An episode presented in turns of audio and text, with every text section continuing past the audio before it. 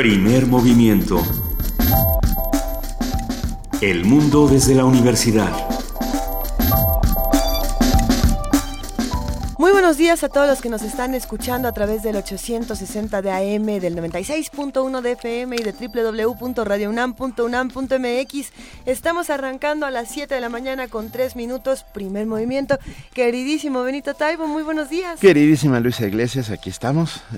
Estamos arrancando, bueno, ya el Casi, estamos por el fin de semana. Mañana es el último día. Sí, sí, sí, sí. Muchos esperamos estos días con ansias porque vienen muchas noticias importantes.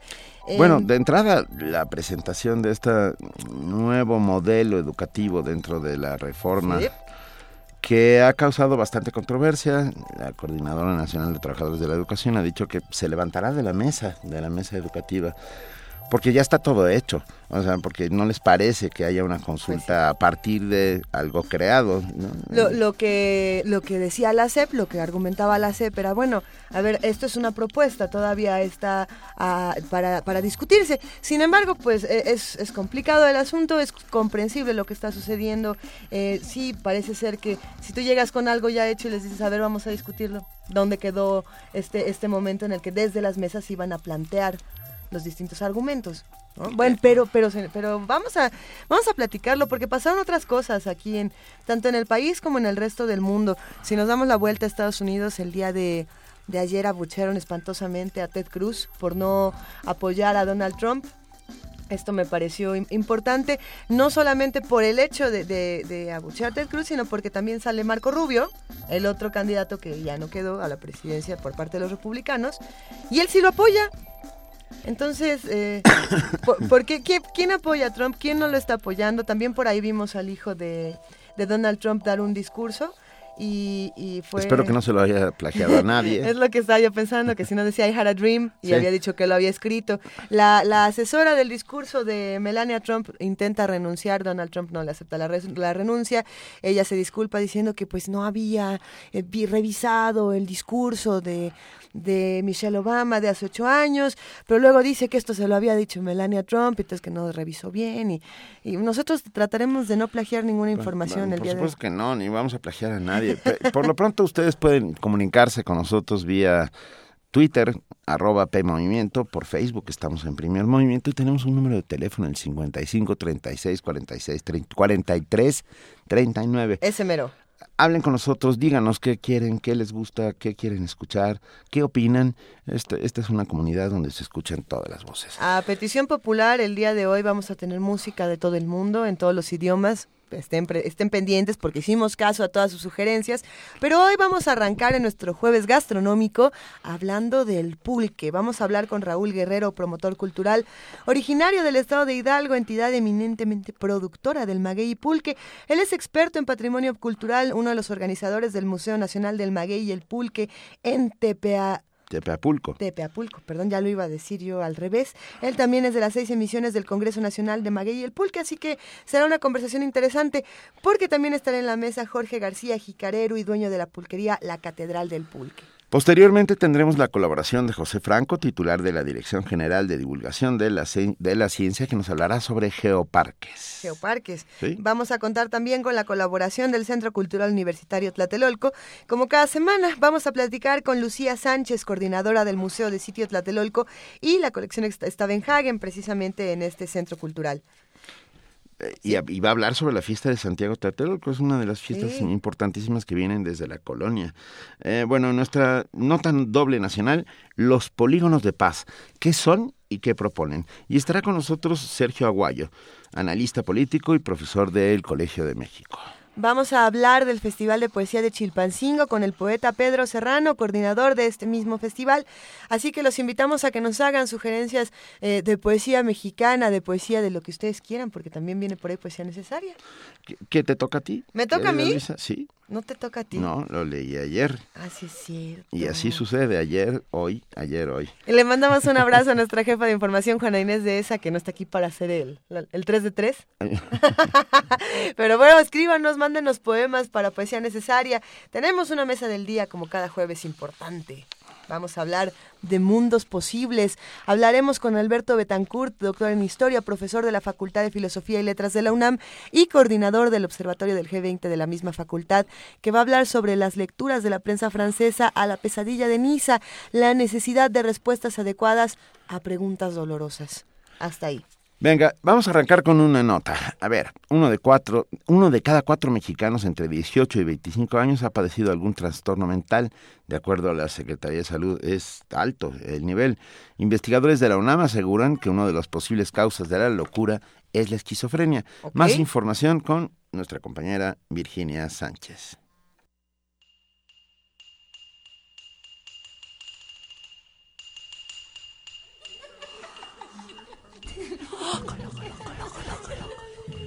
La locura es el estado en que la felicidad deja de ser inalcanzable.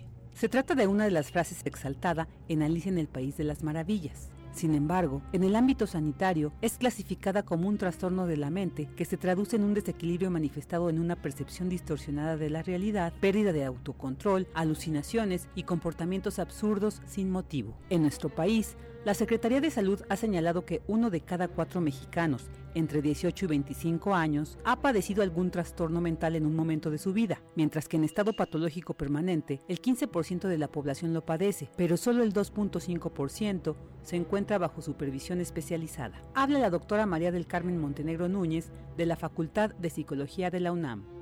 Para el siglo XXI se pasó del concepto de manicomio al de hospital psiquiátrico hospital de salud mental, con lo cual se buscó no solo dar un nuevo nombre a la institución psiquiátrica, sino también se pretendió asumir una postura diferente acerca de sus pacientes ya que se buscaba dejarlos de visualizar como individuos a los que se les debería de aislar para pensarlos ahora como personas potencialmente útiles y activos socialmente.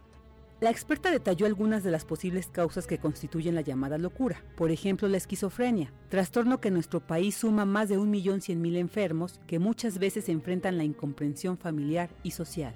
Entre otras cosas, el estudio de la OMS, igual que el de la 59 legislatura, dicen que gran parte de los trastornos mentales están asociados a la pobreza, a la desigualdad, al bajo nivel educacional, etc. Entonces, pues las familias sin información, sin orientación, con muchos mecanismos de negación, no logran comprender a ese paciente psiquiátrico que sí, ya entienden que es esquizofrénico, pero no entienden por qué con 40 años no se puede tomar un medicamento. A pesar de que solo el 2% del presupuesto se destina a estas afecciones, actualmente existen en México alrededor de 47 hospitales psiquiátricos públicos y 15 privados, lo que refleja parte de la demanda. Para Radio UNAM, Virginia Sánchez. Primer movimiento. Donde la raza habla. Son, las 7 de la mañana con 11 minutos. Y bueno, los niños sí están de vacaciones, lo cual nos da un enorme gusto. Algunos ya se despertaron porque sus papás se despertaron y porque se tienen que ir a trabajar. Otros porque ya tienen el chip programado, ¿no? Exacto, ya se despertaron diciendo, ¿qué? ¿Y ahora qué? ¿Qué? ¿Y a dónde vamos? Y entonces, bueno, muchos se van a su curso de verano. Pero bueno, para ellos y para todos, sobre todo esta va más para los papás de los para los papás de los niños, como decía Cachirulo. Ellos sabrán quién es Cachirulo. Ellos sabrán. Algunos niños también sabrán quién es Cachirulo. No lo creo, difícilmente. Niños de corazón como nosotros, quizás. Sí, Cachirulo desapareció de la faz de la tierra hace ya muchos años. Sí, es cierto. Eh, está solo en nuestra memoria histórica. Pero bueno, va para ellos con enorme gusto el gran jefe, el super jefe, Tintán, de la película El Ceniciento va a cantar El Cazador. De Cricri.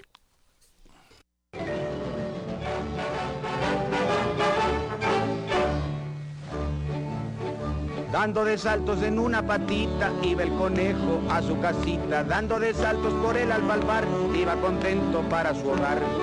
Era mediodía, hora de comer, y se repetía, ¿qué podría querer? Hierbas olorosas, colo betabel, u otras tantas cosas muy sabrosas de morder. Dando de saltos en una patita, iba el conejo a su casita. Dando de saltos por el alfalfar, iba contento para su hogar.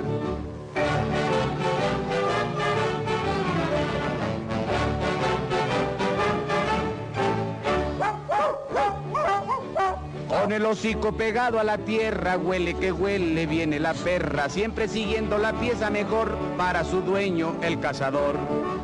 Era mediodía, hora de comer, y se repetía que podría querer tacos de pellejos, huesos o bistec.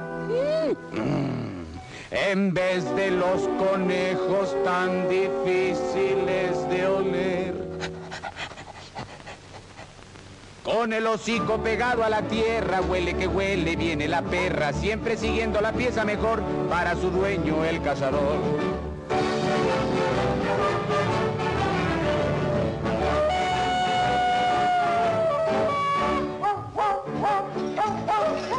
Con su escopeta debajo del brazo y tropezando a cada paso, saca la lengua el gran cazador, abochornado por el calor. Era mediodía, hora de comer, y se repetía que podría querer una fresca sombra o algo de beber. En vez de tantas chivas que no dejan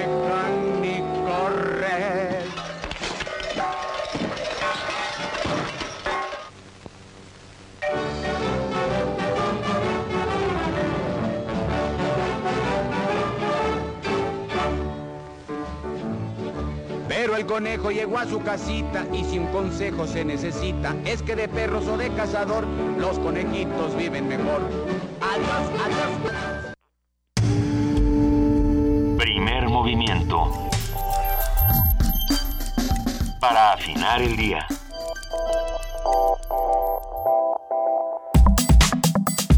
Jueves gastronómico.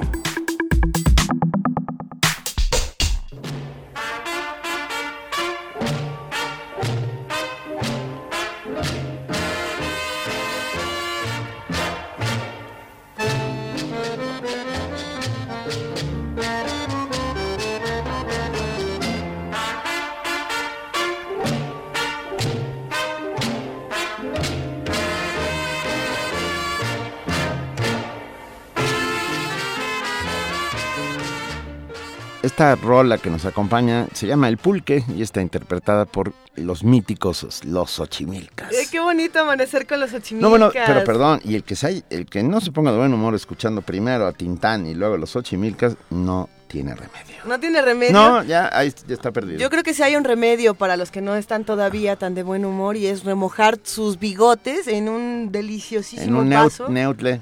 Exactamente. De neutle. Vamos a hablar de eso, venga. Sustancia tan nutritiva como eufórica, abono del alma, el pulque es una bebida milenaria que a pesar de tener una textura viscosa, está llena de efervescencias dulces y amargas. La bebida de los dioses se elabora a partir del aguamiel de dos variedades de maguey y manso, líquido sustraído al abrir el, corazón de la planta ah, y eh, raspando su interior o gimando el interior hasta llegar a sus jugos. A finales del siglo XIX llegaban diariamente hasta, la- hasta el Distrito Federal, hasta el Valle de México, pasando por los puentes que llegaban hasta la capital y por- en los cuales se cobraba un impuesto especial, 67 mil litros de pulque al día. Los beneficios del pulque yacen en su abundancia de minerales, aminoácidos, vitamina C y enzimas, un claro potencial probiótico y sus funciones como complemento alimenticio. Es decir, el pulque eh, también se come. Se puede decir que el pulque se Al- come. eh, Le ¿no? falta, le falta mucha gente- Tantitito un grado para hacer carne, todo el mundo lo dice. Ahí está. A ver, una ingesta regular de pulque, eso quiere decir tres vasos al día, implica un aporte de 2.2 al 12.4% de calorías y del 0.6 al 3.2 de proteínas proteínas necesarias para la dieta diaria de acuerdo con la Biblioteca Digital de la Medicina Tradicional Mexicana de la UNAM. Pero un momento, esta biblioteca no les está diciendo que vivan de pulque, aunque, aunque suena como una excelente experiencia, hay que complementarlo con otras cosas, sin embargo, se puede. Con botana. Con, una buena botana.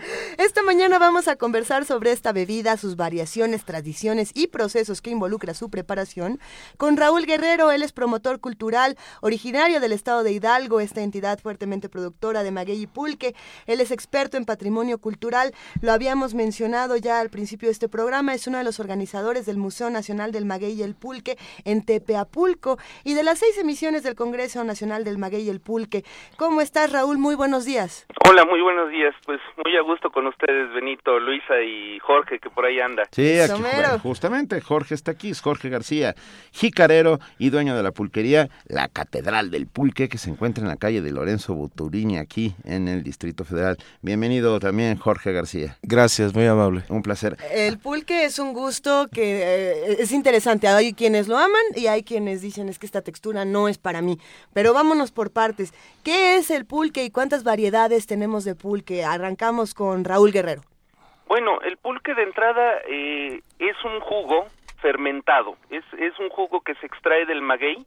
Es un proceso bastante delicado el desde sembrar un maguey hasta que esté maduro para poder eh, abrirlo, eh, sacarle el centro y luego dejarlo añejar un rato para luego ir a raspar la piña, cosa que hacen los tlachiqueros, que son, son los héroes de esta historia, sin ellos no tendríamos pulque, y, y, acumulan una gran sabiduría en, en eh, saber hacer este proceso, ir diariamente a raspar el maguey para sacar el aguamiel, seleccionarlo, y llevarlo al tinacal, que es el lugar donde se hace lo que le llamamos pulquimia, que es este proceso de, de saberlo fermentar, saber combinar sabores, saber eh, eh, encontrar el momento exacto para una buena calidad.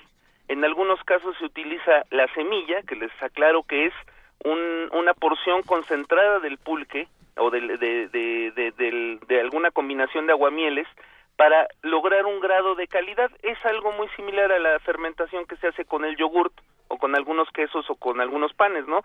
Tienen una porción de, de masa madre, en el caso del pan, que se agrega al, al aguamiel del día.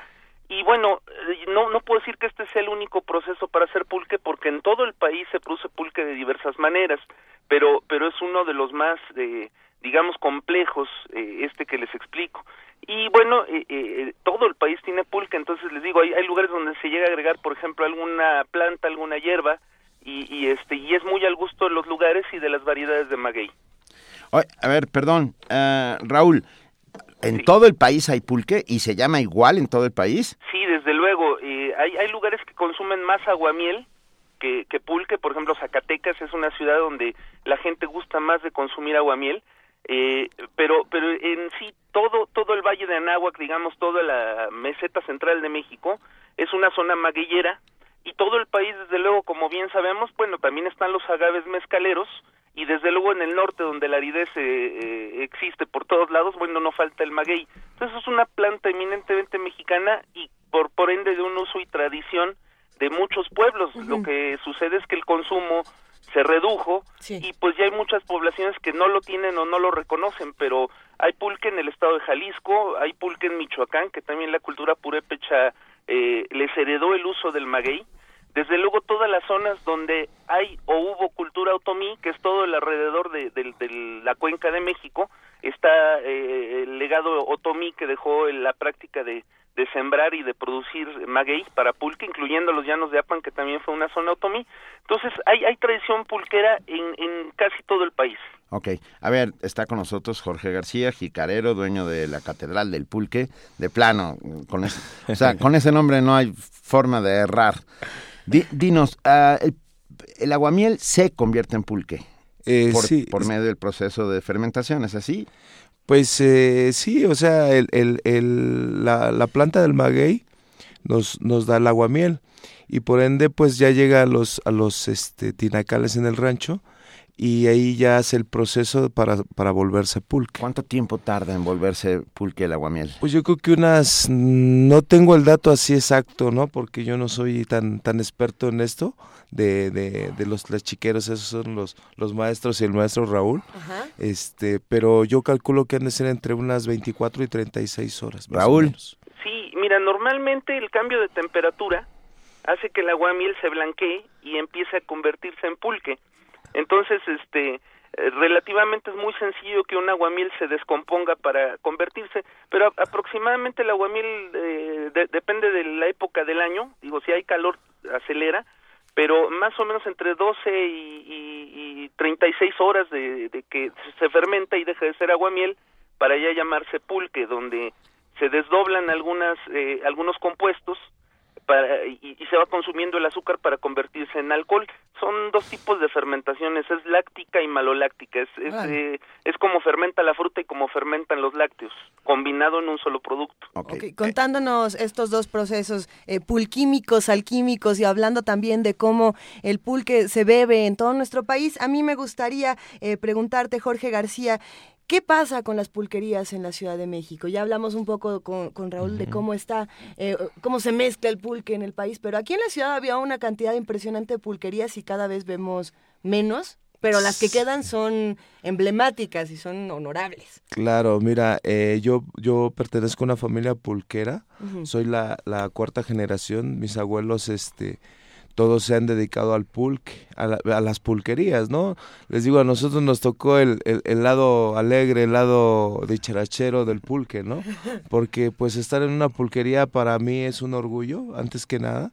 Y, y es, es, es eh, tú cuando abres una, unas puertas de una pulquería, te transportas a otro mundo, ¿no?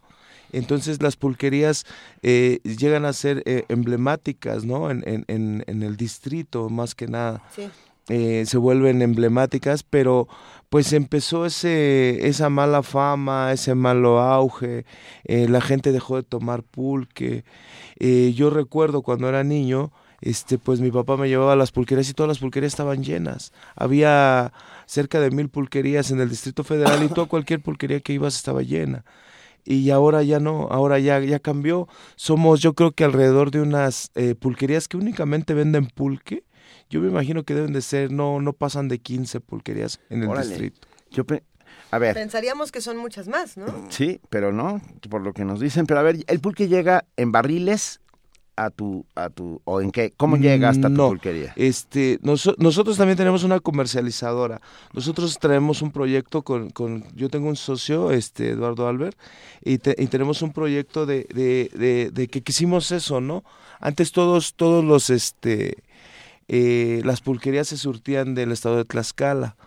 Entonces nosotros dijimos, bueno, ¿por qué no darle oportunidad a todos esos tlachiqueros olvidados, eh, tlachiqueros caseros, ¿no? Que nosotros les llamamos, que producen a lo mejor no, no, no tanto pulque, pero sí producen un pulque de calidad, ¿no? Empezamos a buscar en Hidalgo, en las pirámides, en, en mucha, a, rascar pues, hasta por debajo de las piedras para encontrar todos esos productores. Ahora nosotros lo, lo traemos aquí al distrito, lo comercializamos y lo, lo, lo revendemos a las demás pulquerías y ahora hay restaurantes, hay antros, hay chilerías, hay, hay muchos, muchos lugares donde ya venden pulque, mezcalerías, que es lo que está de moda. Entonces, eh, el, el, el, el, pulque llegaba en barriles, pero como los barriles eran muy pesados, se empezaron a quitar porque pues antes este se traspaleaba, nosotros le llamábamos traspalear el, el barril de, de, la calle a la pulquería. Entonces, pues se, fue acabando todo esto. Ahora lo transportamos en mamilas de plástico que llegan, de, se llenan en la noche en el, en el tinacal y, y se transporta en la madrugada. Llega aquí muy temprano el pulque, lo vacean y ya aquí nosotros pues nos encargamos de curar. Eh, ah, y ahí vamos a este bonito y maravilloso momento de curar el pulque. Aquí nos van a tener que contar entre los dos esta, este asunto. Sí, a ver, ¿Sí? querido Raúl. Sí. Dime una cosa, ¿cuántos curados existen? ¿Todos los que tu imaginación permita? ¿Y cuál es tu favorito? Sí, esto es como comerte un helado, pues es como si me preguntaras eso, ¿no? ¿Cuántos sabores de helado puede haber? Pero la tradición del curado también, ¿no? Depende de, de muchas cosas. La fruta de temporada, ese es, ese es un momento del curado. Y por otro lado también hay, hay algunas recetas de curados que vienen desde tiempos prehispánicos, que era simplemente tener pulque y añadirle alguna hierba para que se macerara ahí. Por ejemplo, hay un curado que se hace con la hoja de higo, simplemente dejando la hoja de higo eh, macerar en el pulque. O, o, ruda o alguna planta así muy poderosa que, que deje mucho aroma, se llega a hacer también. Y, y bueno, ya esto de curar, eh, la, la, palabra viene exactamente de que un pulque, como todos sabemos, no deja de fermentar. El pulque, desde el momento en que deja de ser agua miel, eh, es un pulque tierno, dulcecito, de, de, muy buen gusto, de sabor para quien le gusta dulce, porque también hay quien le gusta fuerte. Sí. Y luego ya el pulque va ganando, va, digamos que como es levadura, la, la que hace la labor de, de, consumir el azúcar para dejar alcohol, eh, puede haber como los vinos, ¿no? Un pulque dulce, un pulque abocado, un pulque fuerte. Cuando ya el pulque ya estaba muy fuerte, se le añadía, se le añadía el jugo de frutas o el néctar de frutas uh -huh. para darle sabor y, y, supongo que en las pulquerías ahí los abuelos de Jorge eh, recurrían a esto para, para, para ayudar al gusto del consumidor, pero sobre todo para sacar adelante un poco del pulque que se quedaba. Eh, el pulque normalmente en los tinacales acá en el estado de Hidalgo, pues el chiquero diariamente le va añadiendo agua miel para que ese pulque eh, no se eche a perder, el pulque se mantiene gracias a ese agua miel. Podemos tomar pulques añejados de hace años, ¿no? Podría yo podría haber pulques de hace cinco años, pero uh -huh. que diariamente se echa agua miel y no se echan a perder. Pero naturalmente en, en las pulquerías del Distrito Federal, al no haber agua miel, pues el pulque tenía su caducidad y era necesario entonces venderlo de este modo y hoy en día bueno es la excelencia gastronómica de las pulquerías no el, el tener una gama de sabores que ya Jorge nos dirá hay hay, hay sabores ahora ya muy excéntricos como de vino tinto de, de, de bueno ya, ya, ya Jorge ahí sabe más a ver que yo. Jorge cuéntanos qué hay hoy en la catedral del pulque eh, pues eh, tenemos vino tinto como dice Raúl tenemos este mora azul tenemos este mora pulque de mora azul mora azul wow. este Okay, okay. arándano este maracuya, kiwi, eh, sneakers, que es una ¿Qué? eh, sneakers, ese, ese, ese lo, lo, inventamos nosotros. Mucha gente eh, tiene como que eh, le da miedo, ¿no? Este, este cambio que, que nosotros tratamos de hacer, ¿no? Porque yo me acuerdo que antes pues no había más que guayaba, avena, este, limón. Eh, y, y, cuando nosotros vemos que esto está decayendo, eh, pues decimos, bueno, eh, que, ¿cuál es el público que a nosotros nos conviene, no? Y, son los jóvenes. Y los jóvenes pues no, nos exigen otro tipo de, de, sabores más exóticos, ¿no? Entonces nosotros tratamos con la, con la tradición familiar, eh, ponerle esos sabores, ¿no? Por ejemplo, muchos me dicen, es que el sneakers es, es, es este, ¿cómo, ¿cómo lo haces? Pues es muy fácil, ¿no? Yo un día me comí un, un chocolate y vi que llevaba cacahuate, miel y chocolate. Entonces un día se nos ocurre, bueno, vamos a hacer uno de sneakers, le ponemos cacahuate, le ponemos miel y le ponemos chocolate y el pulque y ese es el curado de sneakers. Para que no vayan no a pensar para que no vayan a pensar que nos ponemos a comprar los chocolates y se lo ponemos al, al pulque. No todo ese eh, eh, se hace artesanalmente a mano todavía. Eh, por ejemplo hay hay curados apio que tiene viene desde mis abuelos. Nosotros todavía lo molemos en molino. Hay, hay unos molinos donde se molía el maíz. Ahí molemos el, el, el apio, se hace como una masita y se pasa en un, en un trapo de manta de cielo. Ahí ya viene la se, se, se, se, le, se le vierte el pulque y se revuelve con el, con el apio. Dime una cosa, Jorge, ¿qué significa ser jicarero? Eh, pues como te digo, mira, primero que nada, para mí, para mí, eh, pues es un orgullo, ¿no? Eso. Yo siempre quise ser jicarero. Yo desde que era niño, yo veía a mi papá y, y, yo no tenía en mente otra cosa más que ser jicarero. ¿Pero qué significa ser jicarero? O sea, eh, quiero decir, ¿qué, ¿cuál es la, el trabajo que Ah, hace claro, jicarero? el jicarero es el que sirve el pulque. Ah, okay. se le llama jicarero porque antes había jícaras en las pulquerías. Sí. Entonces decía, a ver, el jicarero es el que sirve las jícaras de pulque. Que, que salen de, a ver, se saca, todavía se sigue poniendo en vitroleros. en pulque? vitroleros y en barriles de madera. Va, vitroleros y barriles de madera. A, a, ver, es que hay tanto que hablar sobre el pulque, yo, yo tantas quisiera, posibilidades. Quisiera hacerle una pregunta a los dos que están aquí en la mesa, por un lado a Raúl Guerrero y también a Jorge García. Eh, precisamente sobre la tradición familiar, porque escucho de, de, la, de los dos lados este asunto eh, que no me quiero aventurar a hacer una, premisa, pero pareciera que si uno no viene de una familia de pulqueros, uno no puede realmente tener el, verdadero sabor o, o, las verdaderas herramientas para hacer un buen curado, para, para saber exactamente cómo es el trabajo de los tlachiqueros, de los jicareros, demás. Eh, primero, Jorge, te lo pregunto y después vamos contigo, Raúl. Eh, ¿Se necesita tener una familia pulquera para ser un pulquero por excelencia? Pues eh, yo creo que sí, ¿no? Eh, eh, tenemos que tener ese, eh, darnos ese caché, ¿no? Que, que mucha gente no nos da. Y, y, decir, bueno, pues venimos de una familia pulquera, ¿no?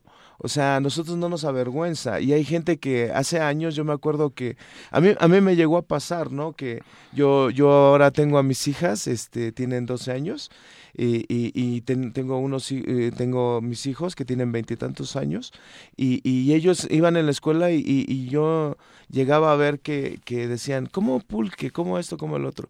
Y ahora es al revés. Ahora llegas y, y los niños te dicen, oye, tu papá tiene una pulquería, ¿cómo es esto? Qué chido. Eh, qué chido. Igual los jóvenes, ¿no? O sea, ahora te encuentran por la calle y te saludan. O sea, porque es un orgullo ser pulquero, ¿no? O sea, antes que nada, y pues eh, yo creo que sí, ¿no? O sea, venir de una familia pulquera es, es, es esencial, ¿no? Claro, hay ahora negocios que en realidad pues también nos han ayudado, ¿no? Las neopulquerías, eh, ¿Las como qué, te digo, qué, qué? neopulquer- que- ¿Qué es eso? eh, eh, le llaman a los a los bares, a los antros que, que venden whisky, que venden este Por ejemplo, la pulquería de insurgentes. ¿no? Exactamente. Como un ejemplo, que se llama pulquería, pero que vende mil y un cosas más. Claro, nosotros también les surtimos a ellos. Este, Ah. eh, entonces, este, eh, eh, eso, eso nos ha ayudado también, ¿no? ¿Por qué? Porque ha tocado otros niveles. Ahora eh, eh, a las 3 de la mañana puedes estar tomando pulque o tomarte un whisky o, o tomarte una cerveza y lo que quieras. Cuando antes No se nos- tome todo al mismo tiempo. no maneje si lo hace. nosotros este, teníamos un horario de 9 de la, de la noche, nada más. Ahí, ahí queda el comentario de Jorge García. Por otro lado, Raúl Guerrero, ¿qué opinas de la tradición familiar pulquera y cómo tiene que ser? Bueno, yo desde luego no niego la cruz de mi parroquia, soy del estado de Hidalgo y aquí en el estado de Hidalgo hay una buena porción de, del territorio, salvo la Huasteca, pues que somos maguilleros, ¿no? Y que comemos barbacoa, que comemos gualumbos, que son los gusanos de maguey, que comemos los insectos que vienen del maguey, como los chinicuiles. Eh, la, la familia nos, nos inyecta una tradición muy bonita y, una nostalgia además, porque esto en Hidalgo ya estaba perdiendo y además ya también era, era- había gente que se avergonzaba un poquito, ¿no? Del pulque, pero la barbacoa estaba a todo lo que daba, ¿no? Y, y pues en Hidalgo hemos vivido una resistencia cultural muy interesante y- Completa. Y, y entre ello pues va el maguey, ¿no? ¿Eh? Y entonces eh, hemos vivido un, un, un, un- digamos, nuevo auge, así como la Ciudad de México vive este de las pulquerías llenas por jóvenes, pues aquí, aquí la resistencia cultural nos lleva a eso. Tenemos haciendas pulqueras que yo las recorrí desde niño con mi abuelo, un investigador dedicado a la, a la etnografía, y dentro de ello uno de los temas que apasionaban a mi abuelo era el pulque, ¿no? Y con los tlachiqueros. y- Bueno, tiene un libro importantísimo, ¿no? Tu abuelo. El, el pulque, religión, cultura y folclore de don Raúl Guerrero Guerrero, Bueno, que, que es todo el sistema de producción cultural que representa el maguey y el pulque, que no nada más es la bebida, es la planta, es, es en donde se bebe, que es la jícara, el barro, ¿no? Este, la, la, la vida de las pulquerías, el lenguaje, los juegos que se dan en las pulquerías, El las ren- el rentoy. indígenas. ¿Ey? el rentoy, que ya no existe. Sí, Rentoy, que, que, que además es un juego medieval, pero que tuvo Sí. un mayor auge en las pulquerías, o, o tradiciones como la quema de Judas, que empezaron en las pulquerías, porque después de Semana Santa, que eran días de guardar, los pulqueros no vendían, pero eso sí venía el sábado de gloria, y pues esperaban que volvieran los clientes. Entonces hay muchas tradiciones, incluso el caló mexicano y muchas cosas que vienen del sistema de producción cultural del maguey y del pulque. Los albures, desde luego, eh, y, y el, el, el juego de la rayuela, que es el rey del juego en las pulquerías. Por supuesto. Oye, a ver, perdón, Raúl, porque eh, mencionan por aquí, ah, Judith Meléndez nos dice, es cierto que el pulque decayó por la introducción de la cerveza. Yo conozco la historia esta, en tiempos de, de Miguel Alemán, es así, en que, en que el pulque es- era más mal visto, pues, era de clases bajas, de baja estrofa. Y a la hora, la- a la hora de la introducción de las cervezas y de las compañías cerveceras, el propio gobierno a- hace una guerra contra el pulque. ¿Es ¿Puedes cierto? contarnos un poquito acerca de eso? ¿Es cierto? Mira, sucedieron muchas cosas, porque digo, hoy, hoy pasada la historia lo vemos muy simplista, pero hay que entender que la Revolución Mexicana, con luego la reforma agraria, deshizo un gran monopolio, que era el sistema de producción de la compañía expendedora de pulques, que eran todas esas haciendas de los llanos de Apan, que, que, hacían valer el pulque de los llanos de Apan como el mejor, pero pues era un control de calidad muy, muy bueno, el sistema ferroviario que lo llevaba a la Ciudad de México y las múltiples pulquerías eh, las ideas de la Revolución Mexicana ya pasadas, pues también hay José Vasconcelos, que aunque se, él se benefició de la fortuna de los Rivas Mercado que provenía del pulque, él luchaba contra el pulque, hablando de que era uno de los vicios del mexicano que hacían daño, ¿no? Que no hablaba de, del alcohol, hablaba del pulque, ¿no? Entonces hubo muchas cosas que, que crearon estos mitos, entre ellos sí el famoso mito de la muñeca, la lucha de las cervecerías contra el pulque no nada más fue en el mercado. Cuenta, cuenta Fue- el mito de la muñeca, por Sí, favor, pues ese- yo sé es de qué bueno. estás hablando, Ese es pero... un buen mito y ya nos lo pero preguntaron nuestros en redes amigos no. Sí, desde luego, y todavía hay gente que lo, que lo pregunta, de que se usaban excrementos para agregar al aguamiel y, y que este empezara a fermentar y, y activara la fermentación para hacer pulque. Yo, yo les quiero decir que el problema es que el, el, el pulque y el aguamiel, cualquier cosa que le echen, agarra el, el sabor. Entonces, este pues eh, ya se imaginan a qué sabría si eso un, fuera un cierto. curado, un curado de cajeta. sería sería verdaderamente la- en la- en los, los tinacales son son lugares muy bien cuidados que no haya suciedad eh, no deja de haber algunos insectos cerca del pulque porque porque pues, son azúcares pero pero los tlachiqueros siempre cuidan y eso me consta incluso veo tlachiqueros aquí en Hidalgo que raspan las patas de los burros para que para que no se alojen parásitos que puedan contaminar todavía se tiene que usar el burro porque para andar en la magueyera pues este es más cómodo, ¿no? Entonces limpian el raspador, eh, los acocotes pues ya no son tan usuales, ya se quedaron en el folclore porque ya ya es mejor sacar de otra manera el aguamiel. Entonces, verdaderamente es un producto higiénico, pero les digo, este mito surgió de una gran industria que tenía que luchar contra su gran enemigo, el pulque. Eh, otro factor que se vivió aquí en, en, en los llanos de Apan es que se empezó a sembrar cebada y al haber libertad los campesinos para sembrar lo que quisieran, quitaron maguey para sembrar cebada, lo cual provocó ciertos daños al medio ambiente, porque el maguey representa un equilibrio medioambiental en los campos y un paisaje maravilloso que ahora con el acueducto del Padre Tembleque lo registramos ante la UNESCO. Claro. A ver, híjole, vamos a necesitar como varios programas para terminar todas las preguntas que tenemos y que nos están llegando ahorita de toda la comunidad de primer movimiento. Está muy pero divertido Twitter en este momento, sí, está padre. Jorge García, ¿dónde está la Catedral del Pulque? Porque están preguntando, ¿dónde me puedo tomar un pulque ahorita en la Ciudad de México? Adiós Pregunta Rob. oficina también. Adiós, oficina. Adiós oficina, donde hay una Eh, pulquería. estamos ubicados en Isabela Católica, esquina Lorenzo Boturini, Colonia Obrera. ¿Y a qué hora abren? A las 11 de la mañana O sea- y cerramos a las 9 de la noche. Venga, ahora va. ¿Siguen existiendo los vasos con nombres para el pulque? Yo recuerdo los tornillos, por ejemplo. ¿Te, te acuerdas todos esos nombres? Sí, sí, desgraciadamente ya no. Ya no. Eh, y- eh, y, el, y el problema, ¿sabes cuál es? Que ya no se hacen. Eh, eh, hay, hay una, me parece que hay una, una fábrica en Puebla que los está retomando, pero son un poco más, este, eh, son verdes, eh, cambian totalmente a como eran antes. ¿Pero recuerdas esos nombres, Sí, por favor? claro, A el ver. tornillo, la Catrina, la maceta. eh, este... Y, y tenían que ver con los tamaños. ¿es Claro, así? porque antes no había medidas, o sea, ahora mucha gente nos pelea, nos dice, es que no es un litro, eh, esto no es un litro, nunca ha sido un litro, en las pulquerías nunca daban litros ni medios, ni eran, eran este Medidas, chivos, medidas era- sí, propias, ¿no? Eran medidas propias. A ver, chivos es un vaso chico. Luego. Era este, pues se puede decir la Catrina, la maceta, la reina, el, a- hasta llegar al, al- al palo, que era un, un, un ¿cómo te diré? Un recipiente de madera Ah. de 5 litros. Órale. De 5 litros Sí. de pulque. Había, como dice Raúl, era la, la rayuela y había, y había las, las, este, estas de que llevaban varios vasos. ¿Cómo se llaman, Raúl? Recuérdame. Ay, caray.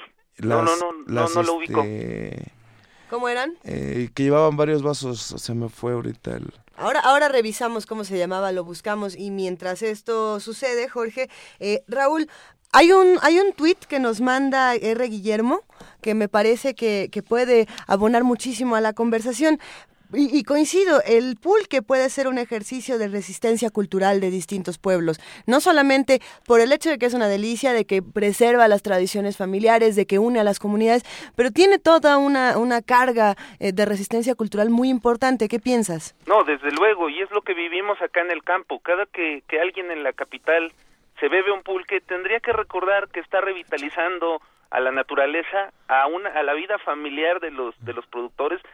Lo ha dicho muy bien, están apoyando directamente a los productores de maguey y pulque. Así es. Eh, eh, el asunto es que no queremos que se pierda un gran valor de México, que es ese paisaje y ese uso tradicional de una planta tan, tan prodigiosa. Los otomíes nos lo enseñaron de que era casa, vestido y sustento, ¿no? Y, y, y entonces como resistencia cultural eh, vamos a entender muchos factores de México que, que todo por acabar con el pulque, sus enemigos que trataron de acabar con él, pues este estábamos exterminando otros valores, ¿no? Que, que, que México, que para México eran determinantes por creer que la bebida era de baja calidad o que era eh, sucia o que era era de, de la gente más indigna, ¿no?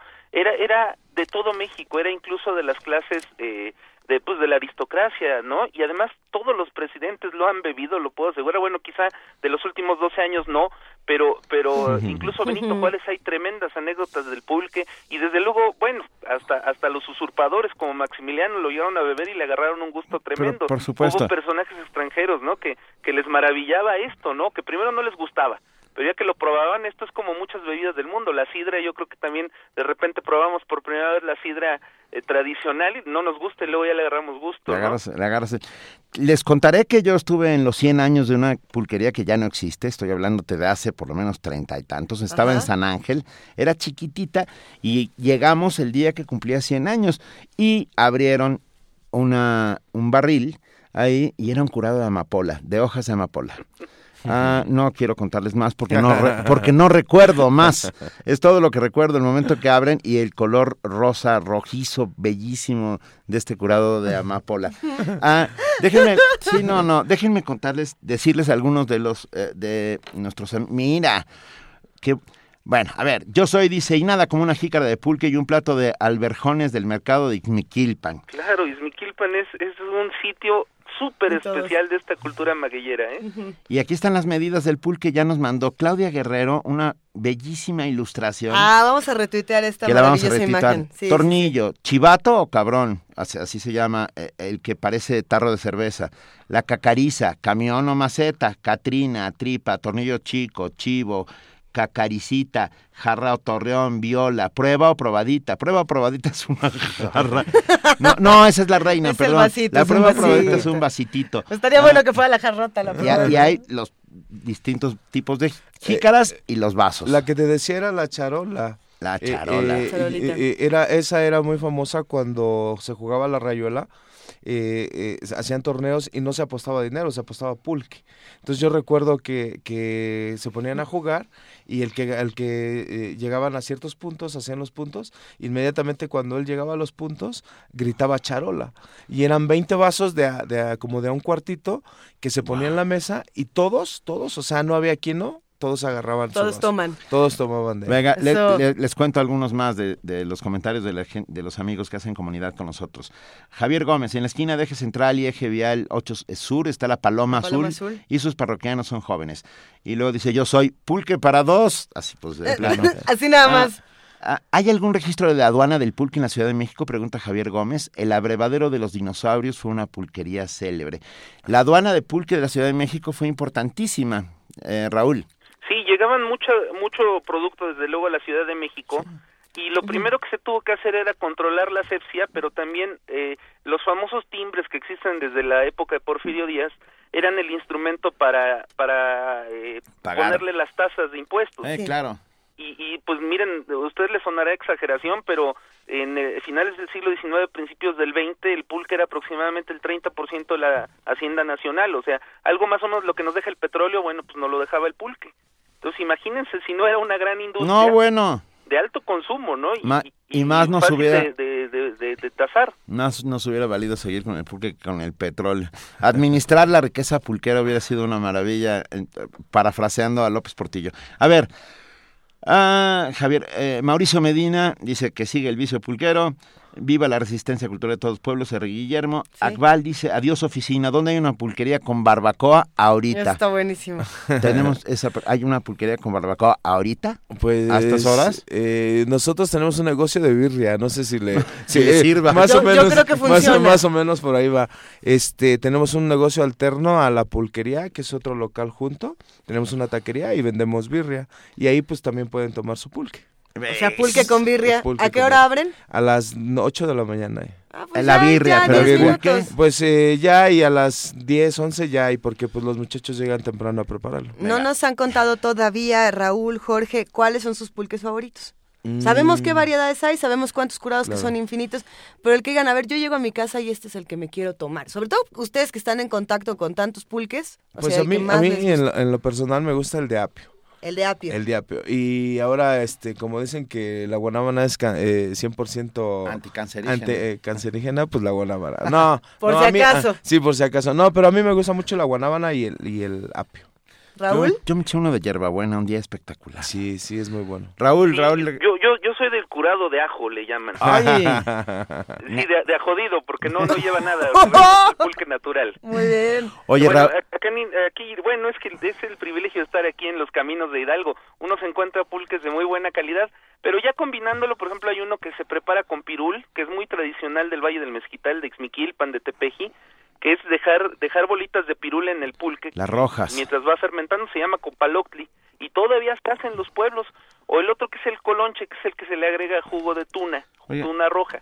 Qué, qué maravilla. Esta conversación es, es francamente... No queremos que se acabe jamás. No queremos que se acabe, pero lamentablemente se acaba. Ah, un par de libros que nos recomienda Raúl para, para saber más sobre el pulque. Bueno, desde luego, pues este, ahí sí no puedo decir, el, el libro de, de mi abuelo don. Raúl Guerrero eh, tiene bastante, bastantes recursos informativos sobre la tradición desde tiempos prehispánicos hasta la, bueno, as- hasta los años 60, 70 con, con el auge vienen las canciones del pulque, las danzas, los versos, las tradiciones.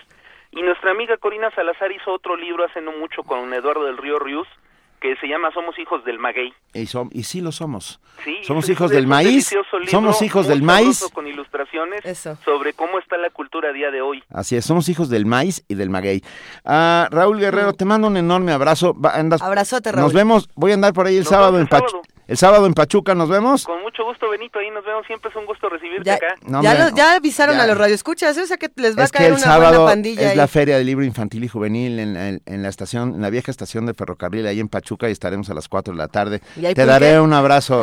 Va a haber Un gusto, pulque. Benito. Claro que no va a haber pulque en la Feria del Libro Infantil y ¿Quién Juvenil. sabe? Gracias, gracias, Raúl Guerrero. Y gracias a Jorge García, jicarero, dueño de la Catedral del gracias. Pulque. Antes, antes que nada, Sí. quiero aventarme un comercial. Venga. Este, Eso. Nosotros vamos a hacer una charreada pulquera el día 30, el día 29, 30 y 31 de, de julio en el lienzo Charro, La Tapatía, Avenida Centenario 1100, Colonia Merced Gómez. Ahí va a haber pulque, va a haber mezcal, va a haber cerveza artesanal, va a haber barbacoa, va a haber carnitas y, y charreada. ¿Algún además. teléfono, una página donde nos...? Eh, eh, eh, hay un evento hecho en Facebook que se llama Charreada Pulquera Ahí está. y, y la y la página es este la, el Salón Casino y tenemos un Facebook que es la Catedral del Pulque. Venga, nos veremos pronto en la. Catedral del Pulque. Ok. Un. Jorge. Gracias a ustedes. Y, y, bueno, ¿qué, qué, qué nos falta? Algo nos faltaba para esto. Es que no podemos irnos sin escuchar a Chava Flores. Es definitivo que tenemos que escuchar a Chava Flores. Venga, los pulques de Apan. Pásale, pásale a tomar los mejores pulques de Apan. Hoy estamos celebrando las bodas de plata del mariachi de Silvestre Vargas.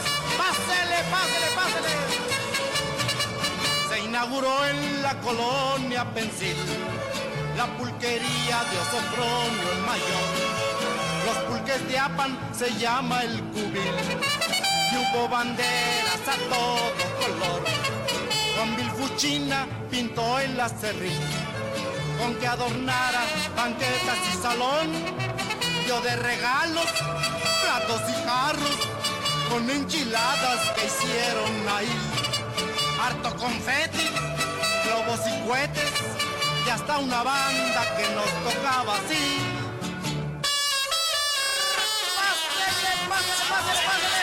Prohibida la entrada a menores, mayores uniformados, limoneros, viajeros, soleros, viajeros, callejeros. Pásele, pásele. Ricos curados de tuna y melón, avena, piña, de fresa y limón.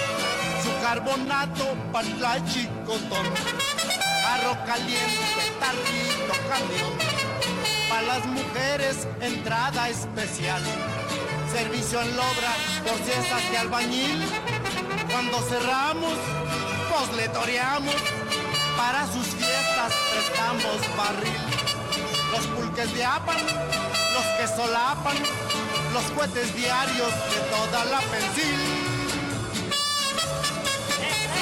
pásele, pásele. Pásele, pásele, pásele.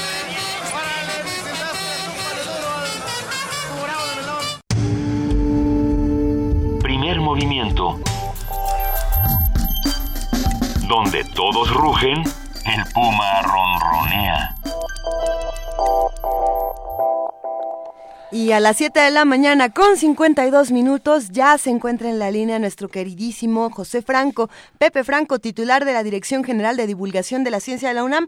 Querido José Franco, buenos días, ¿cómo estás? Muy bien, Luisa, ¿tú qué tal? ¿Cómo te trata el día el día de hoy? Me, me, trata bien, querido Pepe, pero me trata mejor porque ya te estamos escuchando aquí en Primer Movimiento. Es un gustazo, como siempre. Pues el gustazo es mío, mi querida Luisa. Acá anda... Y hola, Benito. Hola, yo, por ahí? yo Acá anda el buen a- Benito. Aquí viendo el romance.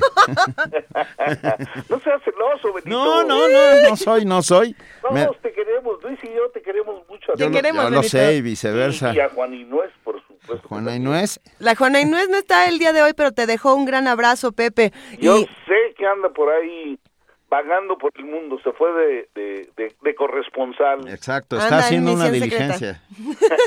Oye, Pepe, vamos a hablar de geoparques. Así es. Cuéntanos. Eh, un geoparque, fíjate que eh, es, es un tema es un tema interesante porque yo conocí recientemente el eh, lo, lo, lo que era un geoparque. No no tenía una una buena idea. La primera vez que hablé sobre geoparques con eh, con José Luis Palacios, uno de los investigadores del Instituto de Geografía, lo que me dijo, este, pues me pareció de lo más lógico y dije, bueno, ¿cómo, cómo no lo habíamos pensado antes? Un geoparque es un concepto eh, bastante, bastante reciente, de hecho, los primeros geoparques eh, se establecieron en Europa eh, por ahí del año do- 2000 y un geoparque es un, una zona, un territorio que comprende rasgos representativos del patrimonio geológico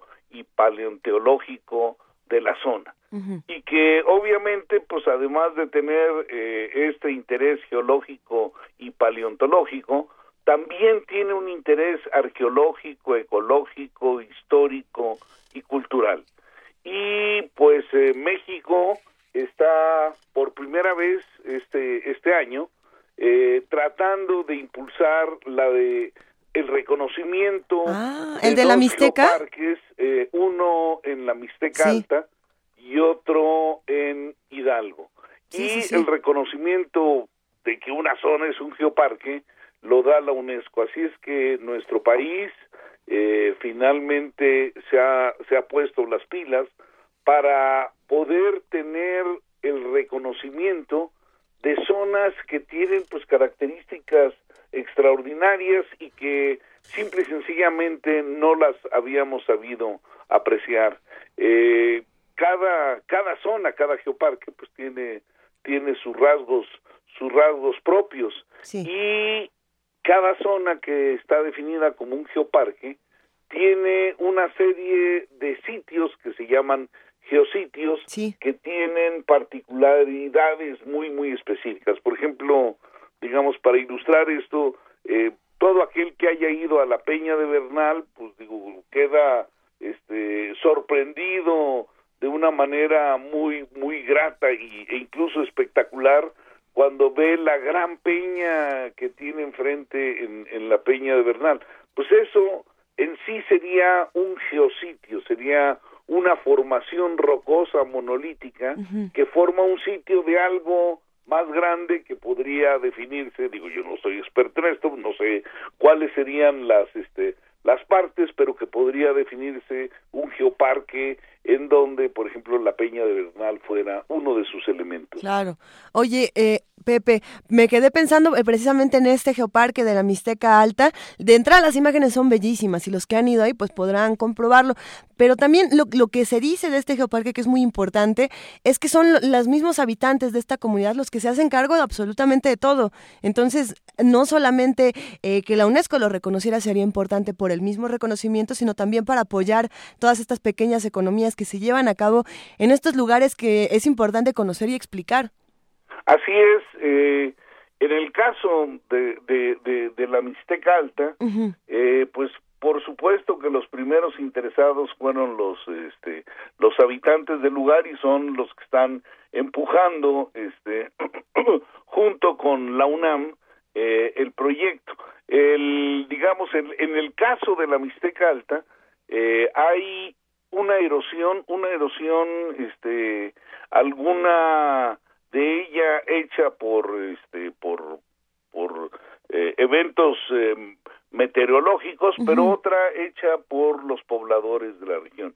Hay, hay, este, hay vestigios de que hace más de 3.500 años los pobladores de esta zona de la Mixteca fomentaban la erosión eh, para formar terrazas en donde empezaron a sembrar maíz, frijol y calabaza.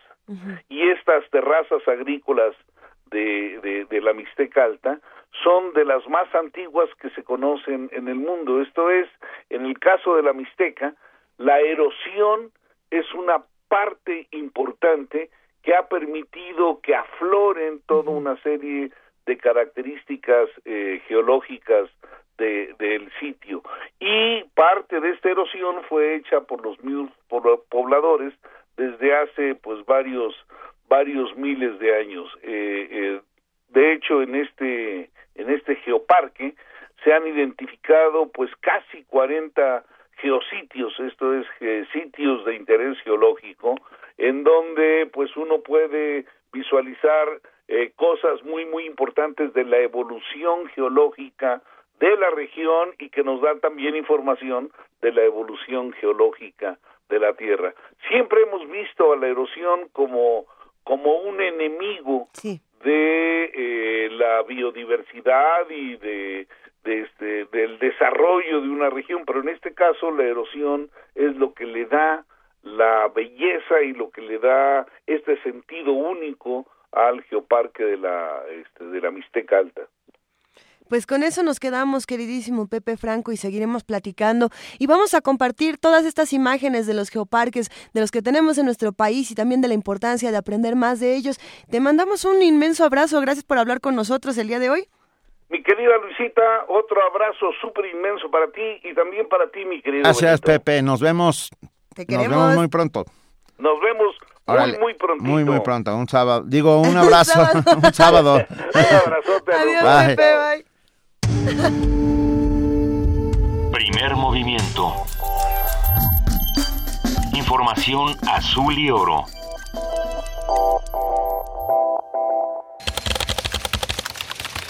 Corte informativo. La UNAM. La Facultad de Medicina de la UNAM puso en marcha la clínica de oncodermatología, enfocada en hacer un diagnóstico temprano del cáncer de piel, pues a pesar del avance en medicamentos, quimioterapias y cirugía, el pronóstico de vida de los pacientes aún depende de la detección oportuna, explicó Rodrigo Roldán, responsable de esa entidad académica. La causa más frecuente por mucho es la radiación ultravioleta emitida por el sol.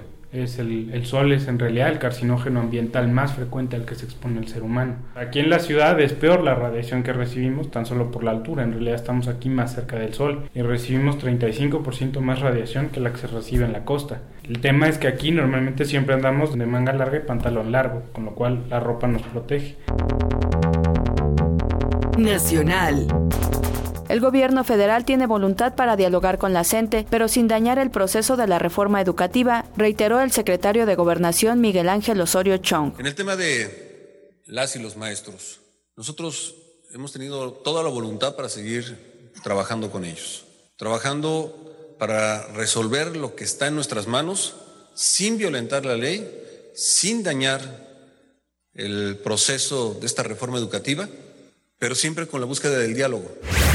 Los titulares del INEGI y del Coneval comparecerán en el Senado sobre los motivos de los cambios en la medición del ingreso de las familias mexicanas en 2015.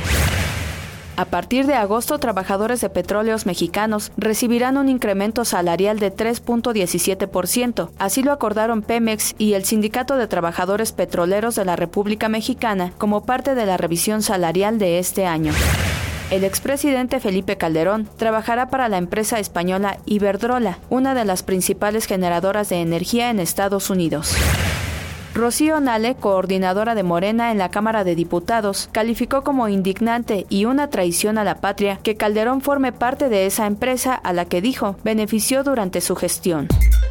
Economía y finanzas. Hoy en los principales bancos del país, el dólar está a la venta en 18.94 pesos y a la compra en 18.19. Internacional. El gobierno turco declaró estado de emergencia por tres meses luego del intento de golpe de Estado. El presidente Recep Tayyip Erdogan dijo que la medida ayudará a eliminar la amenaza contra la democracia de su país. El mandatario anunció la suspensión de la Convención Europea de Derechos Humanos que se llevaría a cabo en su país. El presidente de Estados Unidos, Barack Obama, destacó la labor de su gobierno en el combate a la pobreza y a enfermedades como el Zika, el ébola, la malaria y el SIDA. Pidió a la comunidad internacional redoblar esfuerzos en este sentido. El músico Stevie Wonder, mensajero de la paz de la ONU, se refirió a los recientes actos de terrorismo ocurridos en Francia y Estados Unidos.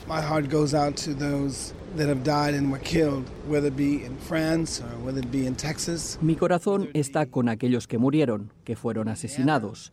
Así haya sido en Francia, en Texas, en Luisiana o en Michigan. Yo sigo diciendo que hay que hacer algo con las leyes sobre posesión de armas. La gente debe ser más responsable con las armas. Tú no puedes decidir que quieres matar a alguien. Si lo haces, estás yendo en contra de todo lo que la vida significa.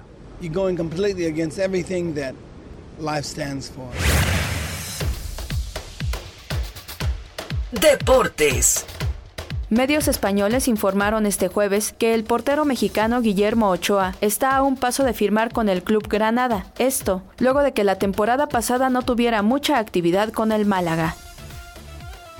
Hasta aquí el corte en una hora más información. Radio UNAM. Clásicamente informativa.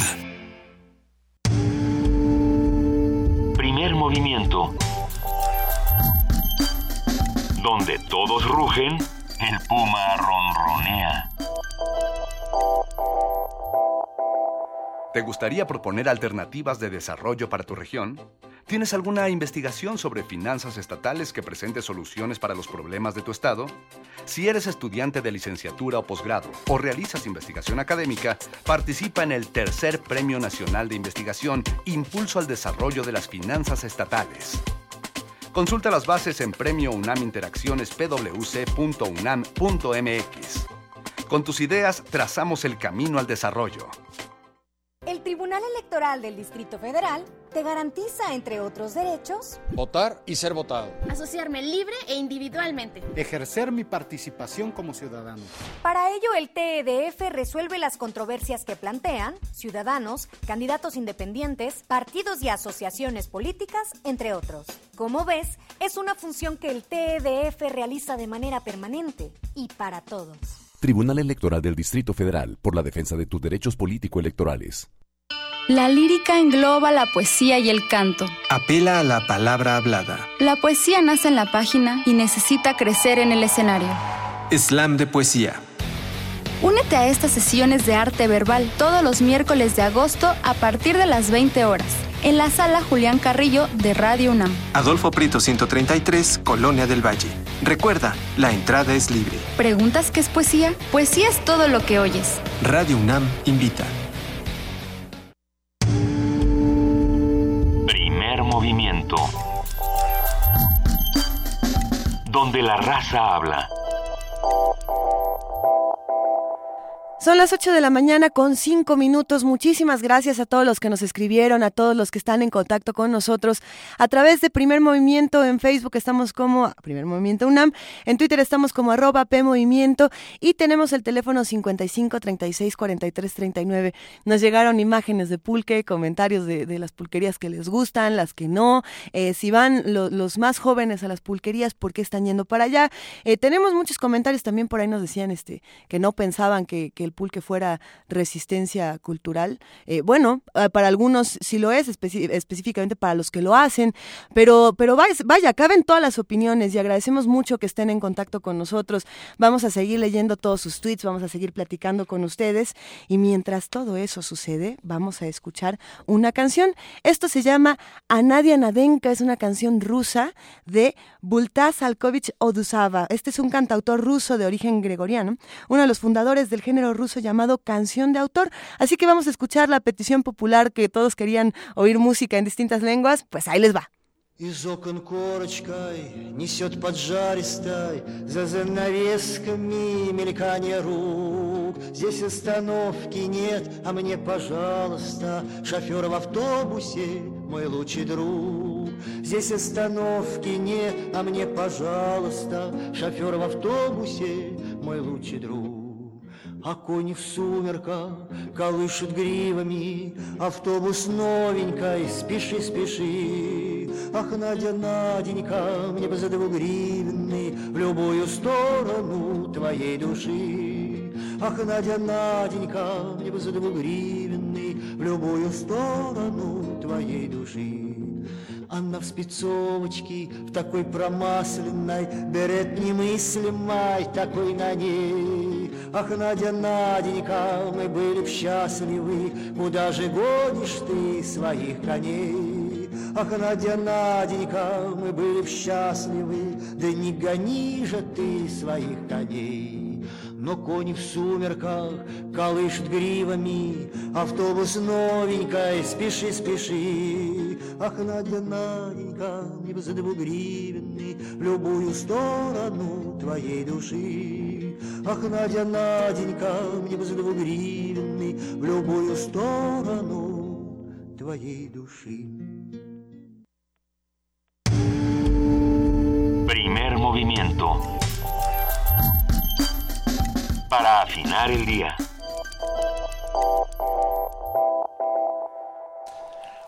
Son las Sí. 8 de la mañana con 8 minutos. Antes de pasar a nuestra siguiente información, déjenme decirles que a mi amigo, a mi carnal, Sabo Romo, Ajá. bajista de Caifanes, Ah, personajazo, abrazo, gran músico, Sí. le robaron su bajo modelo Alembic Serie 2 de 1975, el cual fue sustraído de una bodega en la colonia Narvarte, la Ciudad de México.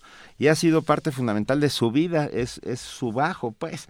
Este, él mencionó que el instrumento tiene algunos detalles y cicatrices por el uso que ha tenido, lo que le hace de un mayor sentimental. A través de las redes, un grupo importante de músicos ha solicitado la unión del gremio para compartir la fotografía del bajo. La vamos a compartir de un momento a otro para que si alguien lo ve o se lo venden, por favor, no, no, devuélvanselo a Sabo, por Dios, es un instrumento de trabajo, pero además es mucho más que eso, es, es parte de su vida. O sea, el hashtag va a ser el bajo de Sabo. El bajo de Sabo. El bajo de Sabo. Vamos a buscar Vamos entre a buscar todos entre el bajo todos de el bajo de Sabo y a devolvérselo, por favor. Y ahora vamos a hablar de lo que sigue. Esta mañana, como lo hacemos cada semana, tenemos la colaboración del Centro Cultural Universitario Tlatelolco y ya se encuentra en la línea Lucía Sánchez, coordinadora, coordinadora del Museo de Sitio Tlatelolco y de la colección Stavenhagen. ¿Cómo estás, Lucía? Buenos días. Eh, te, te escuchamos un poco bajito, pero nos da muchísimo gusto hablar contigo esta mañana. Platícanos, por favor, de esta fiesta de Santiago Tlatelolco. Bueno, antes que nada, gracias de nuevo por la invitación. Como siempre, un gusto compartir con ustedes y con el auditorio lo que se hace aquí en las instancias de la universidad. Pues les platico, nosotros vamos a estar de fiesta este próximo sábado y domingo por la fiesta patronal de Santiago Tlatelolco. El Centro Cultural Universitario Tlatelolco está, eh, desde hace tres años, participa con la comunidad y con la parroquia en la organización de una fiesta eh, que, que en realidad existe desde el periodo virreinal para en la conmemoración de Santiago. Y lo que proponemos es mm, el programa cultural y académico que se hace con eh, pues en, en la Plaza de las Tres Culturas, a un lado de la parroquia, con toda la gente que, que guste acompañarnos. Y la idea es eh, recuperar, como se hace desde las diferentes actividades que propone el centro y también eh, las que se hacen en vinculación con la comunidad, Sí. recuperar la historia de Tlatelolco o mm, los valores identitarios como lo es Santiago Tlatelolco, eh, entre muchas otras cosas, el Colegio de la Santa Cruz, incluso la misma festividad cristiana, ¿no? a partir de, de la conquista, que es el, eh, la- lo, que, lo que se sabe de, de la fiesta de Santiago. O- ¿Hola? Bueno, bueno. Sí, Lucía, Lucía, te escuchamos. escucha- es Sí. que se escucha muy bajito, pensé que se había cortado, disculpe. No, no, no, seguimos aquí contigo, Ah, Lucía. Cuéntanos esta- cómo nos sumamos a esta fiesta, platícanos, por Pues favor. mira, les, les platico, eh, antes de decirles cómo nos sumamos, quería compartirles que hay algo muy importante atrás de esto, de, de, de la fiesta patronal, incluso del nombre de la comunidad de Santiago, y es que eh, justamente Santiago Apóstol, que es, eh, como a la fecha se sigue llamando la parroquia y es el patrono de la comunidad, era el patrono de las huestes de Cortés. Y se narra, que lo vamos a compartir este fin de semana, una aparición de Santiago pocos días antes de la captura de Cuauhtémoc, que es el 13 de agosto de 1521. Pocos días antes, él salva a Cortés, que casi iba a ser eh, asesinado a manos de un indígena, según dicen las fuentes, y de alguna manera, o más bien casi eh, de manera lógica, eh, la, la, conquista de la, la, caída de Tlatelolco se convierte en eh, la, la, expulsión, como lo manejarían en Europa, de los infieles. ¿no? Al final de cuentas, Santiago es el patrono de la reconquista en Europa. Santiago y, aquí, y Santiago y Sierra España era, era la frase que se utilizaba. Así es, pero aquí se impone otra frase que cuando visiten la parroquia de Tlatelolco lo van a poder ver en su retablo, que es Santiago Mata Indios. Sí, claro, por Porque supuesto. el retablo, que, que lo que queda de, del, del, retablo del siglo XVII es una, un estofado en, en, madera de Santiago sobre su corcel rodeado de, de indígenas, tanto aliados como, como fueron en la, en la lucha contra los mexicas, como indígenas muertos o, o enfrentándose, a, en este caso, a, a, Santiago. No es la misma, perdón, Lucía, sí. estoy, estoy pensando en los bailes de moros y cristianos, este, en las cuales la máscara uh, del, del, español, uh, dicen algunos que es la, la imagen, la cara de eh, el apóstol Santiago. Dicen, pero Dicen. en realidad no ah, hay mira, nada que lo... Que, lo... que así lo amerite. Que, que lo sostenga, ¿no? ok, ok. Y bueno, pues quería decirles eso por, porque luego perdemos, o sea, no es una fiesta patronal eh, eh, aislada, todas tienen una historia y luego perdemos ese dato, y luego perdemos esa, esa narración, qué es lo que hay detrás. Tlatelolco, a diferencia de Tenochtitlan, y como ustedes lo saben, no cambió el nombre. Él dejó de ser, la ciudad dejó de ser México o México Tlatelolco para llamarse Santiago Tlatelolco. Y si bien nosotros lo conocemos como unidad habitacional o como Noanoalco Tlatelolco, uh -huh. en realidad sigue llamándose Santiago y sigue estando la fuerza de esta, de esta celebración. El día exacto es el 25, como cae el lunes nosotros vamos a hacer la fiesta el 23 y el 24. Y ahora sí les comparto el programa. Venga. ¿Cómo, cómo llegar a, a, la fiesta? Vayan a la Plaza de las Tres Culturas y ahí vamos a estar todos en una pachanga, los dos días, el sábado y el domingo. Eh, el programa que se va a hacer, como les decía, la colaboración del Centro Cultural Universitario de Tlatelolco es en la parte académico-cultural, es eh, el sábado con charlas, una sobre teatro evangelizador y una presentación de teatro sobre la evangelización, un, un diálogo entre el, un fraile y un sacerdote indígena que se llama Tlatelolco 1524. Y el, ese día terminamos con una devoción jarocha, que es una misa con música jarocha, eh, a las 7 de la tarde. La charla empieza a las 3 y 20, el teatro a las 4 y la misa de devoción jarocha a las 7. Además va a haber, van a hacer la procesión de Santiago desde la casa parroquial a las siete y media y cierran, cerramos más bien a las nueve de la noche con juegos pirotécnicos. Excelente. Y el domingo, que eh, es el día el día del fandango. El, el día, mero mero. Bueno, bueno. El mero sí, mero sí. día. El mero mero día. En realidad es el, el 25, pero les digo, nosotros lo adelantamos tantito. Vamos a empezar con una charla sobre el pueblo de indios que fue Santiago Tlatelolco y el colegio el Imperial Colegio de la Santa Cruz que este año cumplió 480 años y una charla sobre cómo fue la festividad en, el, en la Nueva España cómo fue la festividad cristiana para la población indígena que tiene un matiz y que es el cristianismo mexicano como le llaman que es muy diferente a, a la festividad de, en otros lugares. Y cerramos a partir bueno más bien nos continuamos y cerramos hasta las nueve de la noche con el fandango. La primera charla empieza a las cuatro, la segunda a cuatro y media y el fandango desde las cinco hasta que se termine, hasta que se quemen los fuegos pirotécnicos. Venga. Y aparte tenemos dos talleres, uno de elaboración de dulces de amaranto para niños, bueno, para toda la familia, aunque nos enfocamos en los niños, y uno, un taller de son, canto y zapateado, eh, esos son a las dos y media y a las tres de la tarde. Allí estaremos, querida Lucía Sánchez. Te mandamos un enorme abrazo y vámonos todos a, a, festejar a Santiago Tlatelolco. Muchísimas gracias de nuevo por el espacio y por permitirnos compartir esto. Son más que bienvenidos todos a la fiesta. Les digo, es llegar a la plaza a partir de las 3 de la tarde, eh, tres y media de la tarde, cualquiera de los, de los sábado o domingo, y a compartir tamalitos, atole y un rico fandango el domingo a partir de las 5. Una delicia, querida Lucía. Gracias, nos despedimos. Muchas gracias. Ahora vamos a escuchar esta canción del grupo de rock belga que está liderado por Maulo Paulowski. Voy a tratar de no tener más bloopers presentándoles canciones, pero esto se llama Evil Superstars. Esta es la banda y la canción es Oh Girl.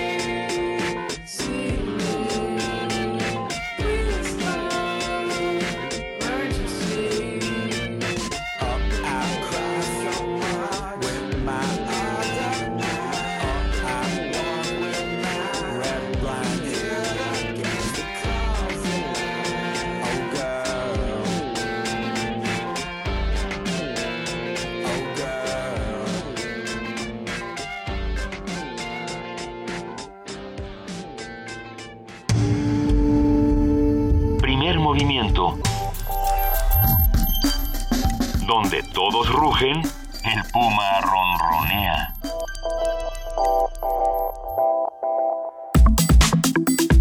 Nota del día. Hablamos del concepto polígonos de paz en oposición a definir polígonos de intervención, zonas prioritarias para reforzar la seguridad por su alto nivel de delincuencia y fragilidad. De acuerdo con Nick Megoran y Fiona McConnell, autores de Geographies of Peace, se debe incluir a la geografía en las disciplinas con las cuales se analiza la violencia y la paz, de manera que se identifiquen zonas adecuadas para convertirse en islotes de paz. En nuestro país se piensa en entidades con gobiernos de alternancia como Jalisco y Chihuahua. En la década de los 70, el Congreso de Estados Unidos aprobó las llamadas leyes RICO, cuya línea de seguridad se basaba en la captura de grandes capos, dejando desorganizadas y presuntamente indefensas a sus familias criminales. La estrategia trajo relativamente buenos resultados, por lo que fue adoptada e impuesta en países de América Latina, caracterizados por la violencia y el narcotráfico, como el caso de Colombia o nuestro país. En los últimos años el gobierno federal ha medido los avances en temas de seguridad con base en la detención o eliminación de líderes de cárteles. El 20 de abril de 2015 el gobierno presumía la neutralización de 93 de los 122 delincuentes más peligrosos del país, frase que se ha vuelto familiar. Hoy conversaremos con Sergio Aguayo, analista político, profesor del Colegio de México, escritor y amigo, al cual le agradecemos inmensamente estar esta mañana con nosotros. Sergio Aguayo. Eh, buenos días, Luis. Buenos días, Benito. Buenos días. est- Está aquí Luisa Un- Iglesias Un conmigo. gusto Sí. escucharte, Sergio. Como siempre, te saludamos con admiración y respetando muchísimo tu trabajo. Eh, tomamos de pretexto los polígonos de paz para hablar de muchísimas otras cosas que sin duda tendrás que contarnos. Pero bueno, arranquemos con esto. ¿Qué son los polígonos de paz? Es una es un nuevo concepto que, que surge de los geógrafos El- la tesis es muy elemental y, y lo- y la mencionaban eh, en, en el inicio.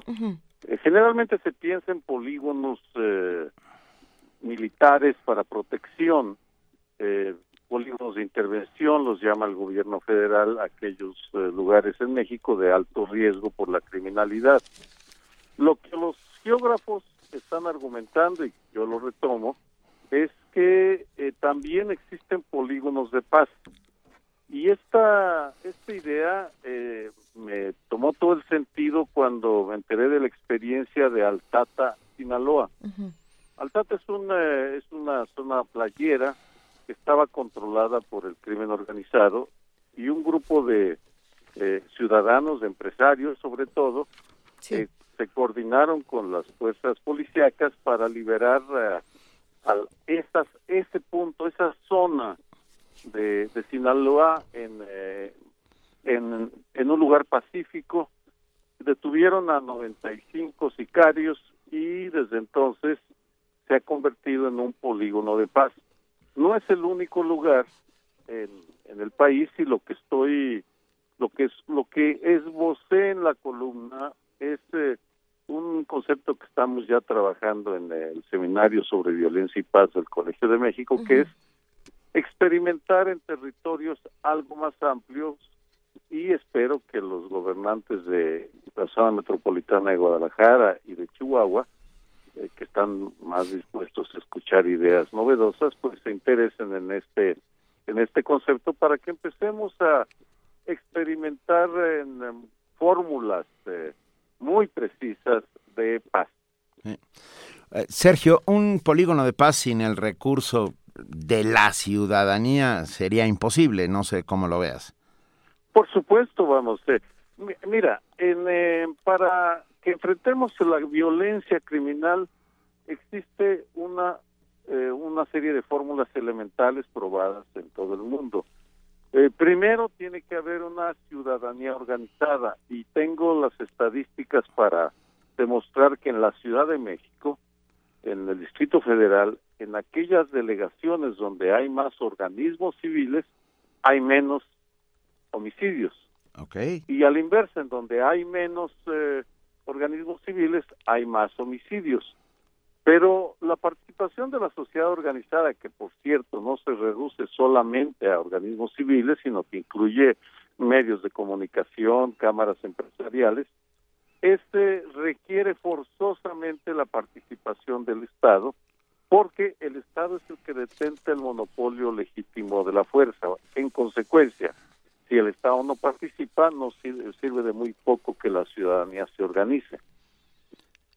De acuerdo. ¿Cómo, cómo puede ayudar la academia a la formación de este modelo? ¿Cómo podemos hacer también los medios de comunicación para eh, lograr estos polígonos de paz? Mira, ya estamos participando, de hecho, en, en el monitoreo que, que hago sobre la participación de los diferentes actores en violencia y paz en México, hay un fenómeno muy muy notable, el involucramiento de instituciones de investigación y educación superior en el tema de la violencia.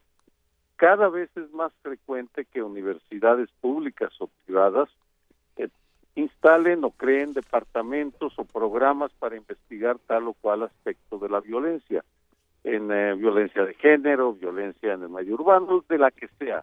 En el, el caso del Colegio de México, para ese es el objetivo del seminario sobre violencia y paz, que eh, en donde discutimos, difundimos, educamos, investigamos sobre esos temas.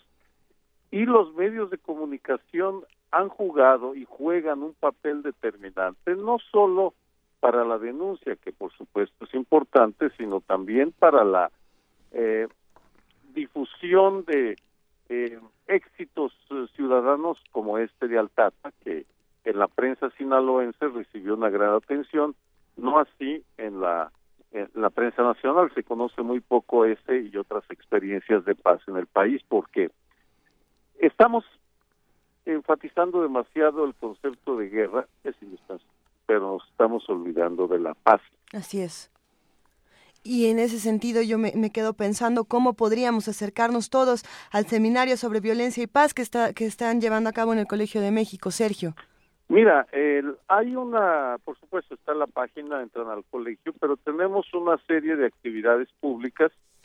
la, ya les puedo anunciar las, las próximas. El 10 de agosto, la ministra de la Suprema, ex ministra de la Suprema Corte, Olga Sánchez Cordero, discutirá el, eh, eh, si existen en México crímenes de lesa humanidad. Claro. Es, eh, habrá ahí estará Jimena Padilla del eh, CIDE y un eh, jurista estadounidense. El primero de septiembre vamos a discutir el tema de la agresión a periodistas utilizando medios legales. Claro. No vamos a discutir mi caso, no ese es el interés, sino la problemática de la agresividad contra periodistas utilizando la ley. Y el 11 de octubre eh, estará el jefe, el comisionado de la Policía Federal, Enrique Galindo, hablando de, del, de lo que hace la Policía Federal y espero que comente algunos casos eh, importantes. Esas y además tenemos cursos, tenemos, en fin, de, basta Claro. que entren a la página y ahí encontrarán una buena cantidad de información. Nosotros la vamos a compartir en nuestras redes sociales, Sergio, y a pesar de que no se vaya a discutir desde ahí eh, tu, tu mismo asunto, a nosotros sí nos interesa discutirlo, nos interesa que nos des tu punto de vista de lo que ha ocurrido en las últimas semanas contigo. Hay que, hay que eh, contar brevemente lo de, de qué estamos hablando porque nuestros amigos de primer movimiento merecen saberlo. El ex gobernador Moreira ha demandado a Sergio Aguayo por la bonita suma de 10 millones de pesos por daño moral, ¿es así, Sergio? Así es, exactamente. Ah, cué- cuéntanos un poco, porque, bueno, de entrada decir que el primer movimiento y todos los que aquí trabajamos, y yo particularmente, Así es. nos solidarizamos contigo en lo que sea y, y si es necesario le entramos a la contrademanda conjunta. No, bueno, porque, perdón, informar no es un delito. Sí, pues eh, el 20 de enero, cuando tenían detenido a Humberto Moreira en España con eh, por eh, presuntas actividades de lavado de dinero, publiqué una columna en la cual eh, incluí dos frases. Una que él emanaba hedor corrupto y dos que era un paradigma de la eh, impunidad, un abanderado de la impunidad mexicana dejó pasar seis meses y en junio me demanda por ese motivo, lo cual eh, no, eh, vamos, yo ya- ya estoy preparando con mis abogados la, eh, la respuesta a su demanda, correrá el litigio por donde tenga que correr, bueno, en el Distrito Federal, es, eh, aquí es donde se va a llevar a cabo las eh, diligencias, pero en el trasfondo está el hecho de que cada vez más en diferentes partes de México se está utilizando la demanda para de- para agredir la libertad de expresión. Yo así lo interpreto por una razón. El, la- el monto de lo que está el, eh, de lo que está pidiendo, eh, él, él tasa su honor en 10 millones de pesos y eh, es una cantidad exorbitante, en mi opinión, pero que eh, refleja una interpretación de la ley que se apoya en un caso de Lucía Méndez, eh, una demanda de Lucía Méndez contra una el conductor de un programa de televisión. Pero sea ese el pretexto u otro, por todos lados estamos viendo cómo gente poderosa o autoridades demandan a periodistas, eh, con lo cual te desgastan, te eh, amedrentan o intentan amedrentarte y te meten en una dinámica de que al final tienes que dedicar buena parte de tu tiempo a defenderte frente a las acusaciones. Ese es el ese es el problema de fondo que en tema de libertad de expresión y en otros asuntos, pero libertad de expresión estamos viviendo una un retroceso eh, porque no tenemos quien nos eh, proteja realmente a los periodistas. Hay pocas instituciones que sean eficaces. Eh, hablo de instituciones de Estado. Eh, las instituciones, los organismos que, que nos defienden son organismos civiles fundamentalmente. Tú en tu primer respuesta o en tu primer comunicado, eh, querido Sergio, eh, dejas colar ahí cierta información acerca de la matanza, bueno, de la matanza y la desaparición, casi casi, del poblado de Allende, ¿es así? Ah, hay, hay, hay ahí una historia, una historia dramática, terrible y que hay que... mm, como buen entomólogo diseccionar hasta hasta llegar a las a las verdades verdaderas, pues. Eh, sí, el, eh, este, es una interpretación que doy porque el, eh, a, mí, a mí me resultó muy extraña la, la demanda de Humberto Moreira porque el, yo publico la columna en enero y me demanda hasta junio. Pasó demasiado tiempo. Les doy un ejemplo. En, ese mismo mes, La Vanguardia de Coahuila eh, y Roxana Romero, la reportera, publicaron una historia que molestó eh, al exgobernador y los demandó, pero los demandó en abril, lo cual es más lógico en términos de temporalidades. Si el agravio se da en enero, tomas un par de meses para preparar la demanda y la presentas en abril. Conmigo se tardó eh, dos meses más.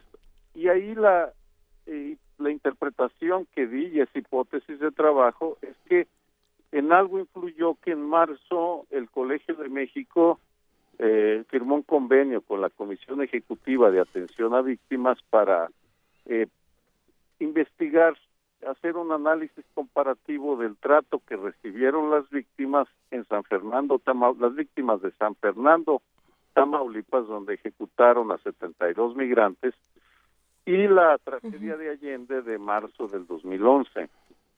El gobernador, eh, exgobernador Humberto Moreira, en ese momento ya no estaba en el cargo, él la había dejado en enero del 2011, pero pues no, no dejo de pensar que hay una relación entre, entre la investigación que estamos conduciendo en, eh, en Coahuila eh, sobre esos hechos eh, y la demanda.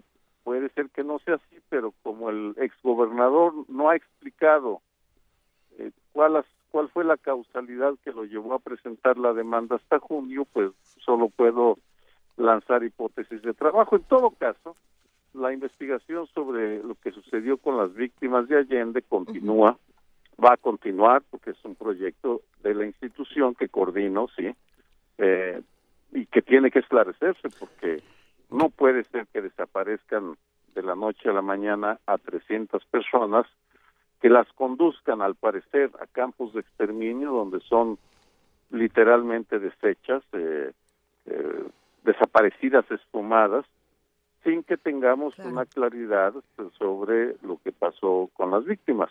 Eh, ese es el objetivo de la investigación de y tal vez, tal vez hay algo en esa investigación que ah, preocupe al exgobernador eh, Humberto Moreira y por eso me demandó.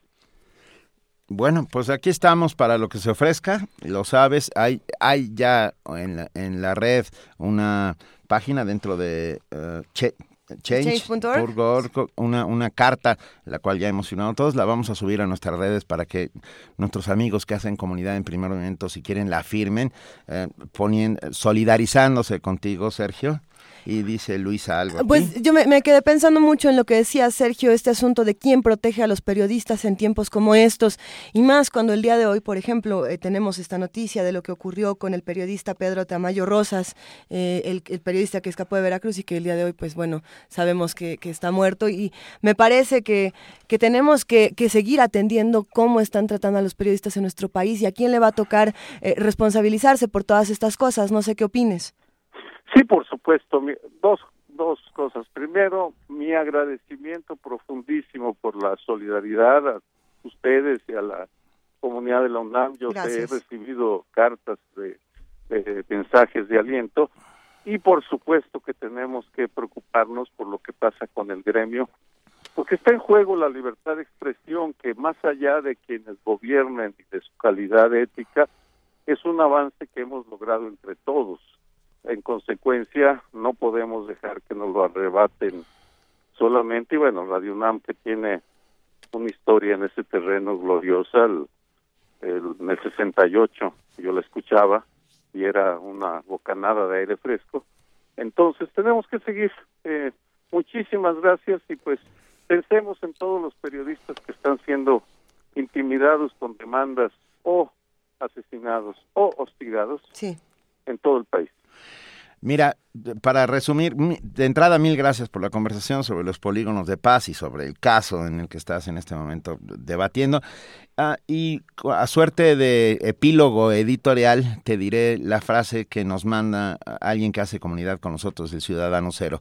Eh, Sergio, tienes el caso ganado. No se puede provocar daño moral a alguien que no la tiene. Te mandamos un enorme abrazo. Sergio Aguayo. Pues, uh, sin comentarios, porque no debo hacer comentarios. No, Sí, no, te preocupes, Sergio. Muchas yo- gracias. Yo no, no dije el nombre de nadie. De acuerdo, hasta luego. Gracias luego, por tomarnos Sergio. la llamada. Hasta luego. Hasta luego. Primer movimiento. La vida en otro sentido. Son las 8 de la mañana con 37 minutos. ¿Qué opinan de la charla que acabamos de tener con Sergio Aguayo? Sin duda importantes todos los temas que hemos tocado esta mañana. Y sí, cómo estamos violentando a los periodistas en nuestro país. Se puede hacer de muchas maneras distintas y tenemos una responsabilidad, no solo los medios de comunicación, sino la sociedad civil, de impedir que esto suceda, porque por ahí es donde recibimos nosotros la información y un país informado es un país que tiene mejores herramientas para actuar frente a la indignación. Eh, esto, nos vamos a una nota. Académicos de la UNAM advierten que la sustracción de combustible genera desabasto y pérdidas por 40 mil millones de pesos anuales. Toda la información la tiene nuestro compañero Antonio Quijano.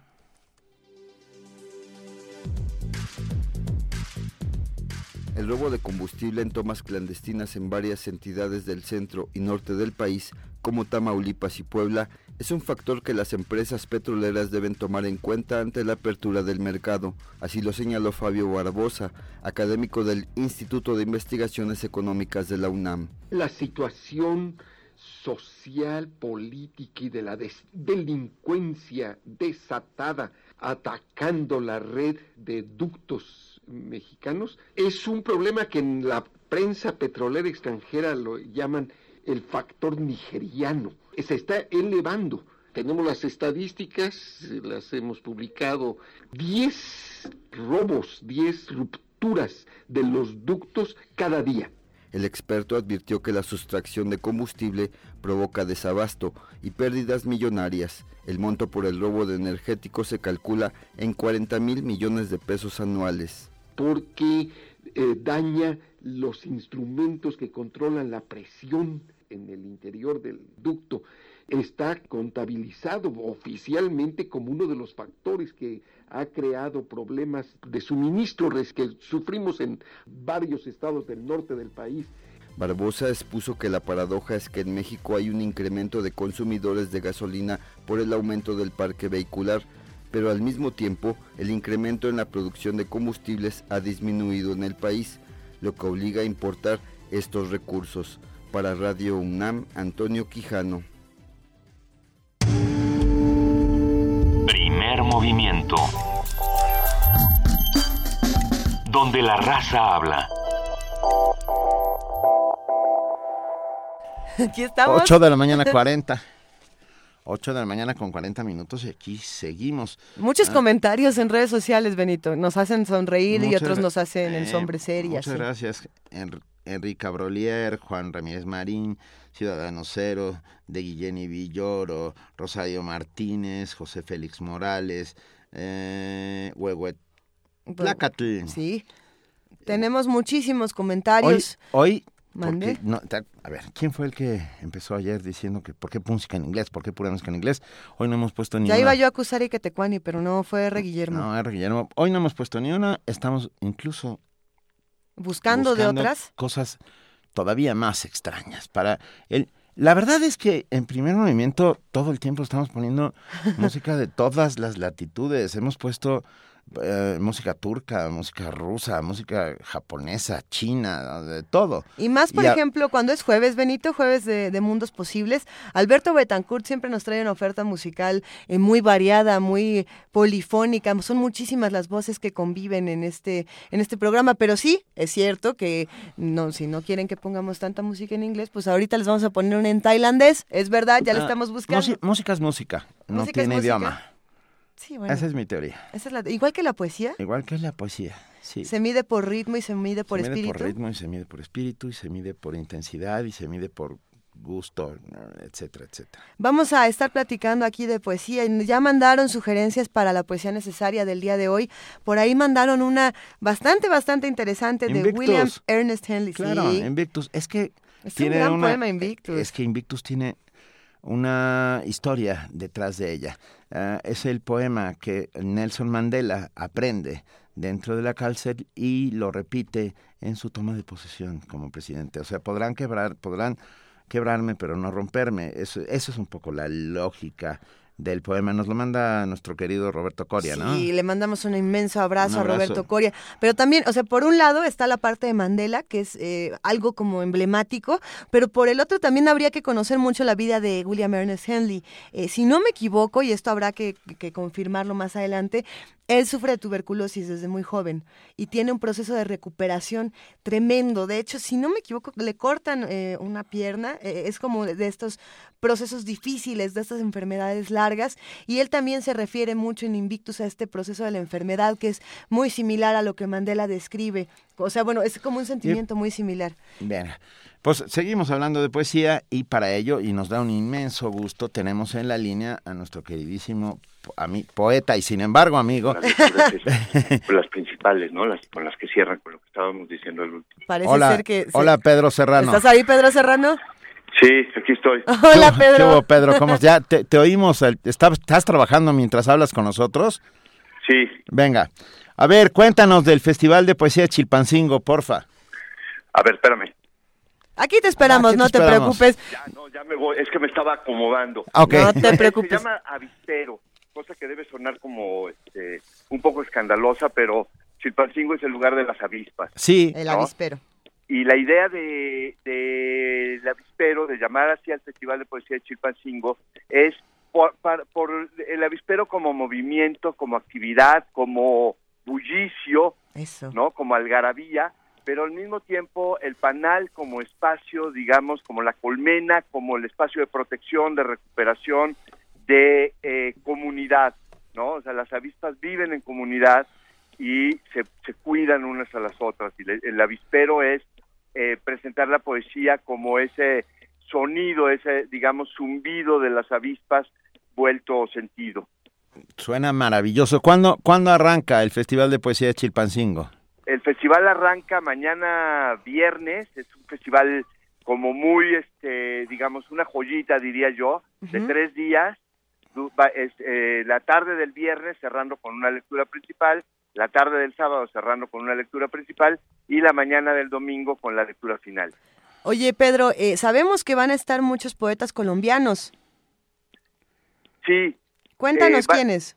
Mira, la, eh, ¿por qué Colombia? Porque Colombia es, es, es un país que se parece mucho a México y que se parece muchísimo a Guerrero.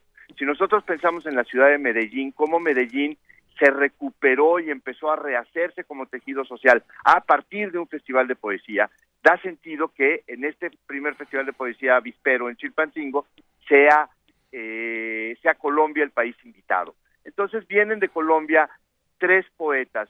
Uno es Hugo Jamioy, que es un poeta de la nación Camenzá, escribe en Camenzá, es un poeta con muchísima, digamos, conciencia ecológica. Esto es importante porque el, el lema del festival es andar por las ramas. Ahorita les cuento un poco por qué se llama andar por las ramas. Sí, por favor. Tiene que ver con, con- con ser consciente de- de- del medio ambiente que nos rodea. Eh, y él, él pertenece a la nación Comenzá. Luego viene Fernando Herrera, que es un poeta de Medellín, que es donde era el festival, que vive en, en Bogotá, y que los temas tienen mucho que ver, digamos, con el paisaje de lo que es Guerrero. Y el tercer poeta es eh, Fabio Jurado, que es, es un escritor, es un profesor de la universidad, estudió él en México y es un promotor de la lectura, eh, trabaja mucho en la zona de la Amazonia, que es una zona de guerrilla y es una zona de extrema pobreza, y lo que él dice es, a mí no me importa alfabetizar, no tiene sentido alfabetizar, lo que tiene sentido es crear lectores, que la gente aprenda a leer para leer, ¿no? No aprenda a leer para leer este, los anuncios en, en, en, en el metro, ¿no? que tenga, que encuentre lo que sucede en la escritura y lo que sucede en la lectura. Entonces esos son los, lo- los poetas invitados que vienen de Colombia. ¿Y Además de ellos viene un poeta de Quebec que se llama Paul Belanger, viene una poeta de, de Venezuela que es María Auxiliadora Álvarez, este, viene un poeta argentino que es Jorge Aulicino, que tiene una columna en el periódico de Poesía de México que se llama eh, Política y Poesía, y viene un poeta de Uruguay que es eh, Rafael Courtoisí. Eh, todos los poetas invitados tanto son son digamos una tercera parte internacional una tercera parte de México y una tercera parte de eh, Guerrero Eh, todos tienen libros publicados no es un festival en donde solo se vaya a leer poesía y a escuchar poesía sino que va a haber por ejemplo espacios de 15 minutos en donde uno de los poetas va a hablar sobre un poeta que le- un poema que le importa va a haber conversaciones sobre temas que tienen que ver con, con, con- con el tema de andar por las ramas. Ahí ahora entro a lo de andar por las ramas. Eh, Tomás Segovia decía, echar raíces es empezar a andarse por las ramas. Eh, lo cual este, este es el lema del festival porque es eh, echar raíces y también eh, alcanzar el espacio de la, de, de la libertad del vuelo. Y qué mejor que, que el, que el emblema del árbol como, como eso que nos cobija, nos protege, nos alimenta y nos hace volar. ¿Quiénes, ¿Quiénes van de México? De México van, eh, va, va Rocío Cerón, es importante esto, los poetas que vienen son muy diversos, no pertenecen a ninguna capilla alfonsina o no. Eh, Rocío Cer- Cerón, que es una poeta muy, muy experimental, con un trabajo de performance muy fuerte y con, con muchísima actividad de, de preguntas y de una poesía que llamaríamos difícil. Eh, viene también Lauri Garcidueñas, que es una poeta del Salvador, radicada en Acapulco. Viene eh, Jeremías Martínez, que es un, eh, un poeta de Villahermosa, que vive también en Acapulco. Ángel Ortuño, de Guadalajara. Eso. Silvia Prat, que vive en la Ciudad de México, Citlali Rodríguez, que ganó el premio Altamirano el año pasado, que es el premio Guerrero, y Minerva Margarita Villarreal, que ganó eh, el premio Aguascalientes este año. Sí, venga, va a estar bueno. Ah, ¿Dónde va a ser, Pedro? Buen enjambre, Sí. sí. buen enjambre de poemas. Sí, sí, sí, a ver cómo suenan todos juntos, ¿verdad? Sí.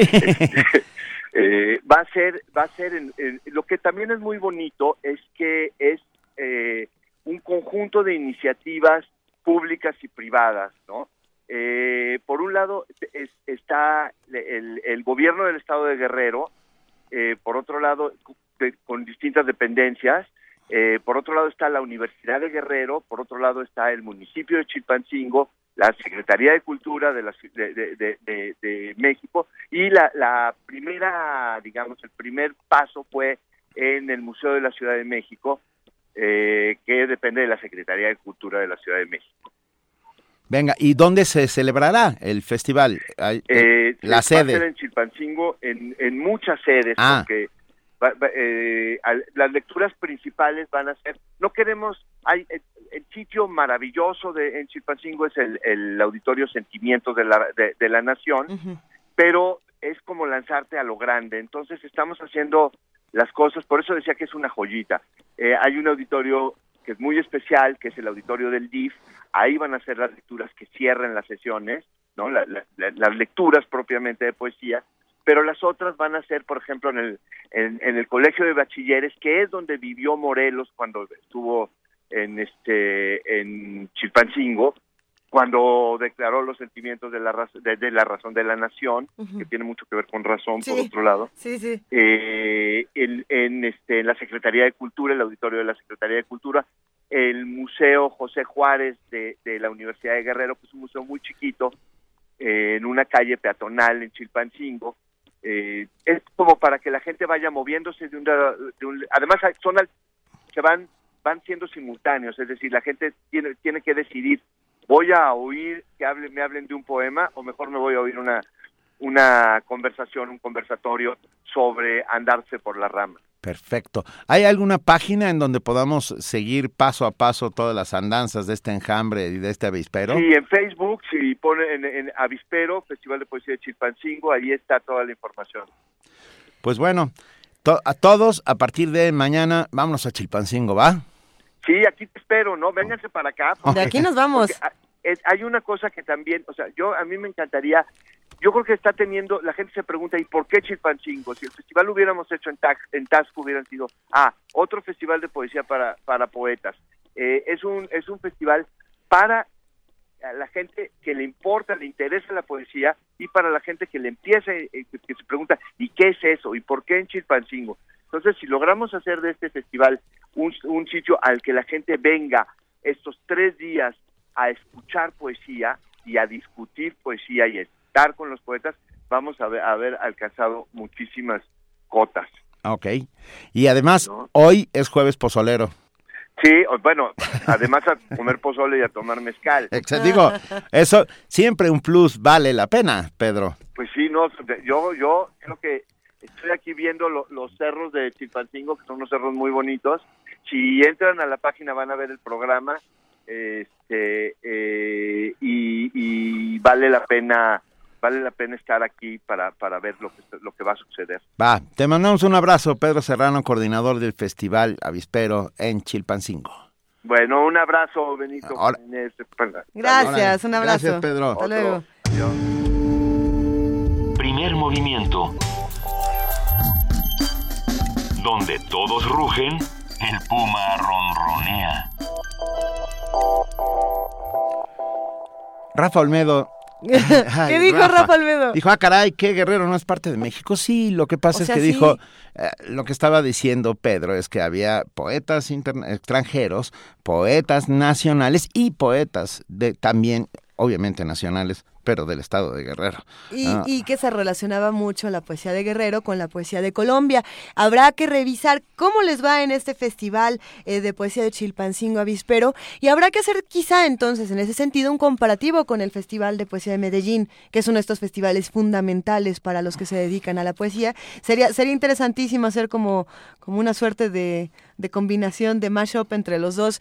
Eh, vamos a escuchar en un momento más música Es porque que- nos pidieron música de todos lados. Es que, bueno, nosotros seguimos con nuestra lógica de It's a Small World. Ajá. It's a Small World. Ajá, es Entonces, hoy, para demostrar que le entramos a todo, ¿por qué no? A ver, cierren los ojos, bueno, excepto si vienen manejando. No, no lo cierren, favor. si no lo cierren. Ajá. Pero bueno, el resto que no maneje, que lo cierren un segundo y ¡fum! estamos en Bombay. Ok. Radha Ramana con Tiuku.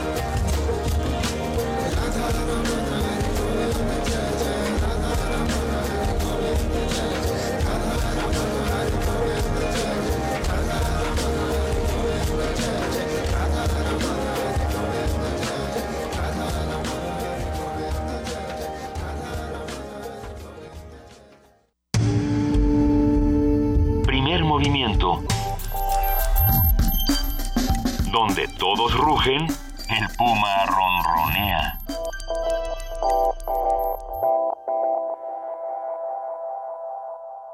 El conflicto es inevitable, el cambio una necesidad humana. Son los fundamentos de la reinvención. En Radio UNAM queremos ofrecer nuevos mundos para oídos cada vez más abiertos. Tus oídos merecen oír de todo. Resistencia modulada. La respuesta a la demanda auditiva de nuestra ciudad. Lunes a viernes, 21 horas. Por el 96.1 de FM. Radio UNAM. Primer movimiento. Información azul y oro.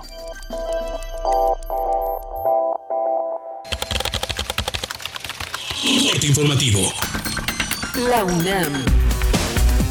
En entrevista para Prisma RU, Larry Rubin, representante del Partido Republicano en México, aceptó que el muro fronterizo que propone Donald Trump congelaría las relaciones bilaterales entre nuestro país y Estados Unidos. Era un familiar de Donald Trump, uno de sus hijos. El, el muro representa, eh, o la pregunta es que si representa un congelamiento en la relación bilateral, y eso es lo que precisamente representa el muro, en mi opinión, eh, para México, ¿no? Y porque pues está claro que, que, que México no promueve la ilegalidad y no promueve que migrantes eh, rompan la, las leyes migratorias de Estados Unidos. Nacional. El primer tribunal colegiado en materia de amparo en el Estado de México negó el amparo de la coordinadora de maestros que busca suspender la evaluación a docentes. El gobierno federal reforzará la seguridad en Guerrero con el regreso de los elementos de la Policía Federal que habían dejado el Estado para apoyar en otras entidades. El secretario de Gobernación Miguel Ángel Osorio Chong llamó al gobierno estatal a no bajar la guardia. Sí tuvimos que apoyar a otras entidades con eh, mujeres y hombres de la Policía Federal, de la Gendarmería. Se ha hecho el compromiso que inmediatamente regresará una cantidad muy importante no pueden estar permanentemente ni la Defensa Nacional, ni la Marina Armada, ni la Procuraduría, ni la Policía Federal, incluso ni el CISEN. Se tienen que hacer fortalezas en los estados y se tienen que hacer modificaciones que hemos eh, pedido al Congreso Federal. El periodista Pedro Tamayo fue asesinado en su domicilio, ubicado en el municipio Tierra Blanca, Veracruz. El reportero recibió amenazas de muerte meses antes de su asesinato. Elementos de la Policía Federal dieron muerte a siete presuntos delincuentes en el municipio fronterizo de Río Bravo, informó el Grupo de Coordinación Tamaulipas. Luego de la renuncia de Pablo Gómez como representante del PRD ante el INE, la presidenta de ese partido, Alejandra Barrales, informó que el diputado Guadalupe Acosta Naranjo ocupará su lugar por el momento. Dos alpinistas mexicanos fueron sepultados tras una avalancha ocurrida en la montaña Huascarán al noreste de Perú. Las autoridades de ese país confirmaron la muerte de Carlos Belkotowski, mientras continúan la búsqueda de José Mendoza. Economía y finanzas. La Asociación Mexicana de Distribuidores de Automotores informó que debido a los bloqueos de la CENTE, la venta de autos nuevos en Oaxaca se redujo en 25% durante el pasado mes de junio. Internacional. El presidente francés François Hollande anunció que la semana próxima será publicado un reporte sobre presuntas fallas en el diseño del operativo de seguridad previo al atentado del 14 de junio en el puerto de Niza al sureste de Francia. En Argentina marchan miles de sindicalistas para reclamar la pérdida de 35 mil empleos. Trabajadores denuncian una política de debilitamiento de las cooperativas de trabajo en general. Deportes. El Tribunal de Arbitraje Deportivo expulsó a 68 atletas rusos de los Juegos Olímpicos de Río de Janeiro 2016. Esto tras los casos de dopajes encubiertos por el gobierno ruso. Un día como hoy. El 21 de julio de 1899 nació el escritor estadounidense Ernest Hemingway, considerado uno de los máximos exponentes de la generación perdida. El viejo y el mar, por quien doblan las campanas y las nieves del Kilimanjaro son algunas de sus obras. Hasta aquí la información, lo esperamos en nuestro corte de las 12.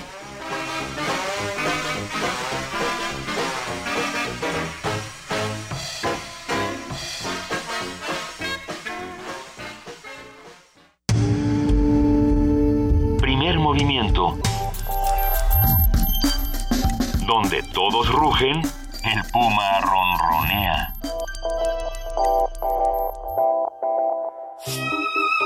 Teatro de fin de semana presenta Heroínas Transgresoras. Monólogo operístico de Luz Angélica Uribe.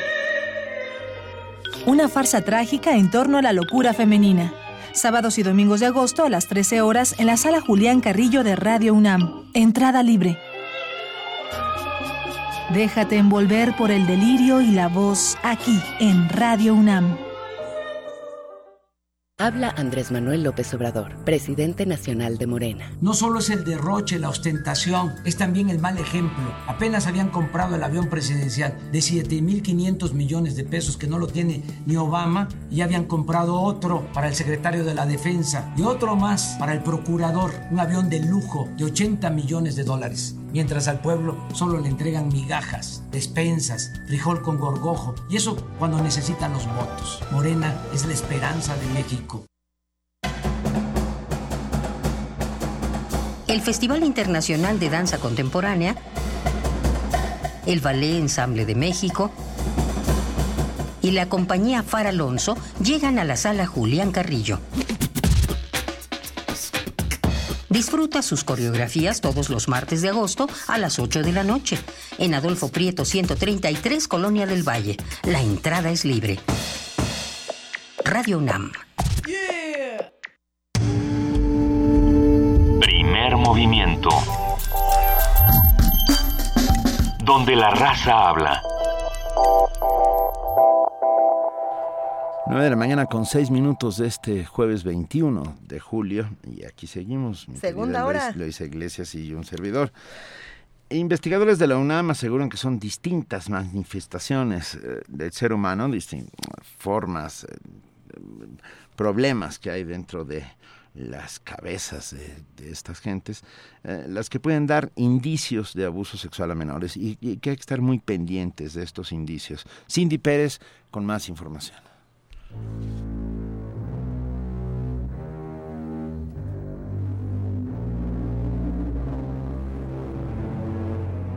El abuso sexual infantil implica la transgresión de los límites íntimos y personales a un niño o niña y supone la imposición de comportamientos de contenido sexual. En México, entre 2010 y 2015, más de 41.000 infantes menores de 15 años fueron víctimas de abuso sexual. De acuerdo con el Diagnóstico Nacional de Atención a Víctimas de Violencia Sexual, que reunió información proporcionada por la PGR en 15 estados del país, el 90% de las víctimas de violencia sexual eran mujeres y 9 de cada 10 agresiones fueron cometidas por hombres. En entrevista para Radio UNAM, la maestra Ofelia Reyes Nicolat, investigadora de la Facultad de Psicología de la UNAM, dijo que existen distintas manifestaciones físicas y conductuales que pueden dar indicios de abuso sexual en menores. Podríamos tener algunos moretones, algunas rosaduras, tanto en el área genital, a veces también puede ser en el área del cuello, en los brazos, en las mamas.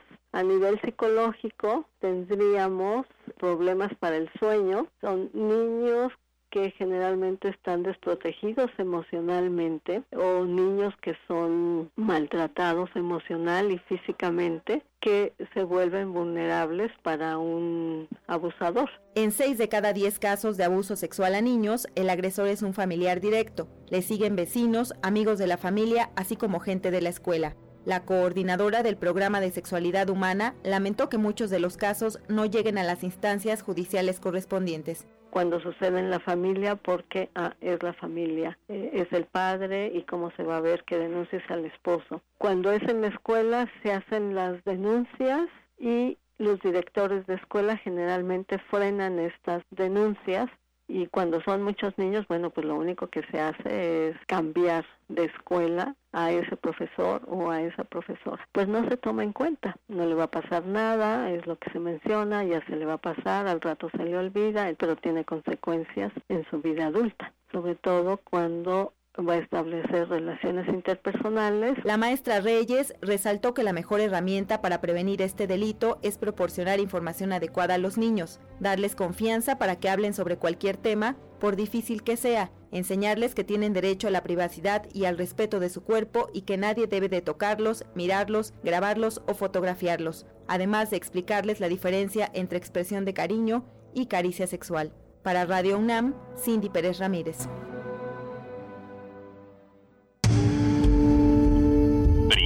Movimiento. Donde la raza habla.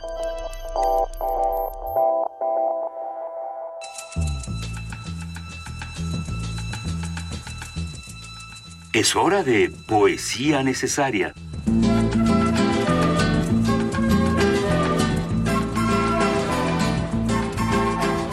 9 de la mañana, 10 minutos. Hoy tenemos poesía necesaria, enviada hasta nosotros con una bonita paloma. Con un. No, con un. Con Un un, cuervo un- sería, ¿no? ¿Sabes qué es? Es un perico, es un perico de pirata que está en el hombro. Eso. Eh, eh, bien, vino enviado por nuestro queridísimo Roberto Coria. A ver, ¿por qué estamos diciendo lo de perico o de pirata? Ahí les va. Eh, sí, en efecto, William Ernest Henley es este autor que les habíamos contado hace unos momentos que debido a una larga enfermedad pues pierde ¿Es, es- una... es escocés? Eh, no es escocés, es de Reino Unido. Es de Reino Unido. Y sin embargo, es un gran amigo, gran, gran amigo de Robert Louis Stevenson, el escritor que sí es escocés y que también es conocido eh, por, por muchísimas novelas, muchas de nosotros, nuestras favoritas, entre ellas están El extraño caso del Dr. Jekyll y Mr. Hyde, así como La isla del tesoro.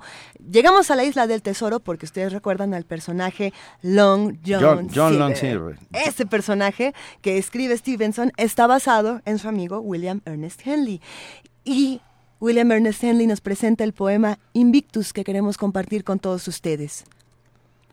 Más allá de la noche que me cubre, negra como el abismo insondable, doy gracias a los dioses que pudieran existir por mi alma invicta.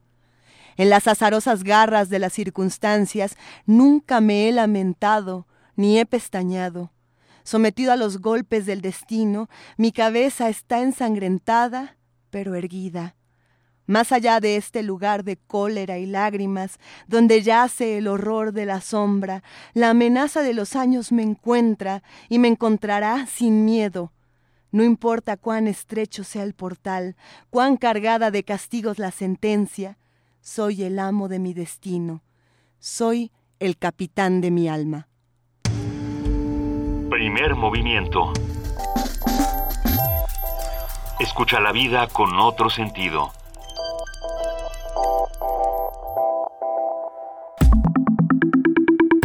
La mesa del día. Es jueves y nuestra cabeza lo sabe. Nuestra, ¿Cómo nuestra cabeza lo sabe, Benito? Lo sabe porque hoy es jueves de mundos posibles. Y para ello está con nosotros el doctor Alberto Betancourt, doctor en historia, profesor de la Facultad de Filosofía y Letras de la UNAM, coordinador del Observatorio G20 de la misma facultad y eh, colaborador de todos los jueves y amigo, por supuesto, de Primer Movimiento. Querido Alberto, Hola Luisa, Benito, ¿qué tal? Muy buenos días, ¿cómo están por allá? estamos muy bien, con, con- con ganas de escucharte. Qué bueno, muchas gracias. Eh, Escuché la magnífica entrevista que le hicieron a Sergio Aguayo Gracias. y me gustó mucho un comentario que hiciste, Luis, en relación a la importancia que tiene defender el derecho a la información, la Claro. vida y los derechos de los periodistas. Una sociedad que no está informada, pues es una sociedad que va a tener enormes dificultades para practicar la democracia. Así es, querido Alberto. Nos da muchísimo gusto que, compartas esta opinión y precisamente tú eres uno de estos personajes que se ha encargado de defender las ideas, de defender los mundos posibles. Y, bueno, el día de hoy, precisamente hablando de lo que hacen los medios, vamos a hablar de las lecturas que hace la prensa francesa a esto que ocurrió en Niza en, en las semanas pasadas. Así es. El 14 de julio es una fecha emblemática para todo el mundo. Es un momento en el que festejamos el surgimiento de un gran acontecimiento político, la emergencia de la soberanía popular, el hecho de que el pueblo, al menos formalmente, pero no es cualquier cosa, sea la máxima instancia del poder. Es el momento también en que celebramos principios como la libertad, la igualdad y la fraternidad y la vida republicana. Y el jueves de la semana pasada, justamente un jueves de mundos posibles como hoy, nos enteramos por la tarde de los terribles acontecimientos ocurridos en Niza, Y yo creo que por ser un acontecimiento tan trascendental y tan impactante, pues vale la pena detenernos a pensarlo un poco antes de precipitarnos a sacar conclusiones. Es uno de los problemas que se han presentado en la sociedad francesa. La derecha ha reaccionado con automatismo, con automatismos y en muchos casos sin tener todavía los datos completos, ha- se ha apresurado, digamos, a lanzar lo que considera que sería una respuesta adecuada, pero que no puede serlo mientras que la investigación no arroje algunos datos que son fundamentales. Por eso, Luisa y Benito, yo quisiera proponerles que hiciéramos un ejercicio propiamente hablando de mundos posibles narrativos. Vamos a revisar, aunque sea brevemente, algunas muestras de la manera en que la prensa francesa ha tratado el asunto. Y si les parece bien, me gustaría comenzar citando eh, a la Agencia Francesa de Prensa, una agencia que nació en 1835, eh, uno de los medios de producción y distribución de información más importantes del mundo, una agencia que se enorgullece en su página de la forma en que sus eh, valientes y profesionales corresponsales de guerra cubren las noticias en diversos países del mundo y en esta ocasión le tocó a sus reporteros deportivos por eh, mala fortuna pues tener que cubrir lo que había ocurrido en Niza. Si te parece bien, Luisa, me gustaría eh, parafrasear brevemente un testimonio del fotógrafo Valería Che. Por favor.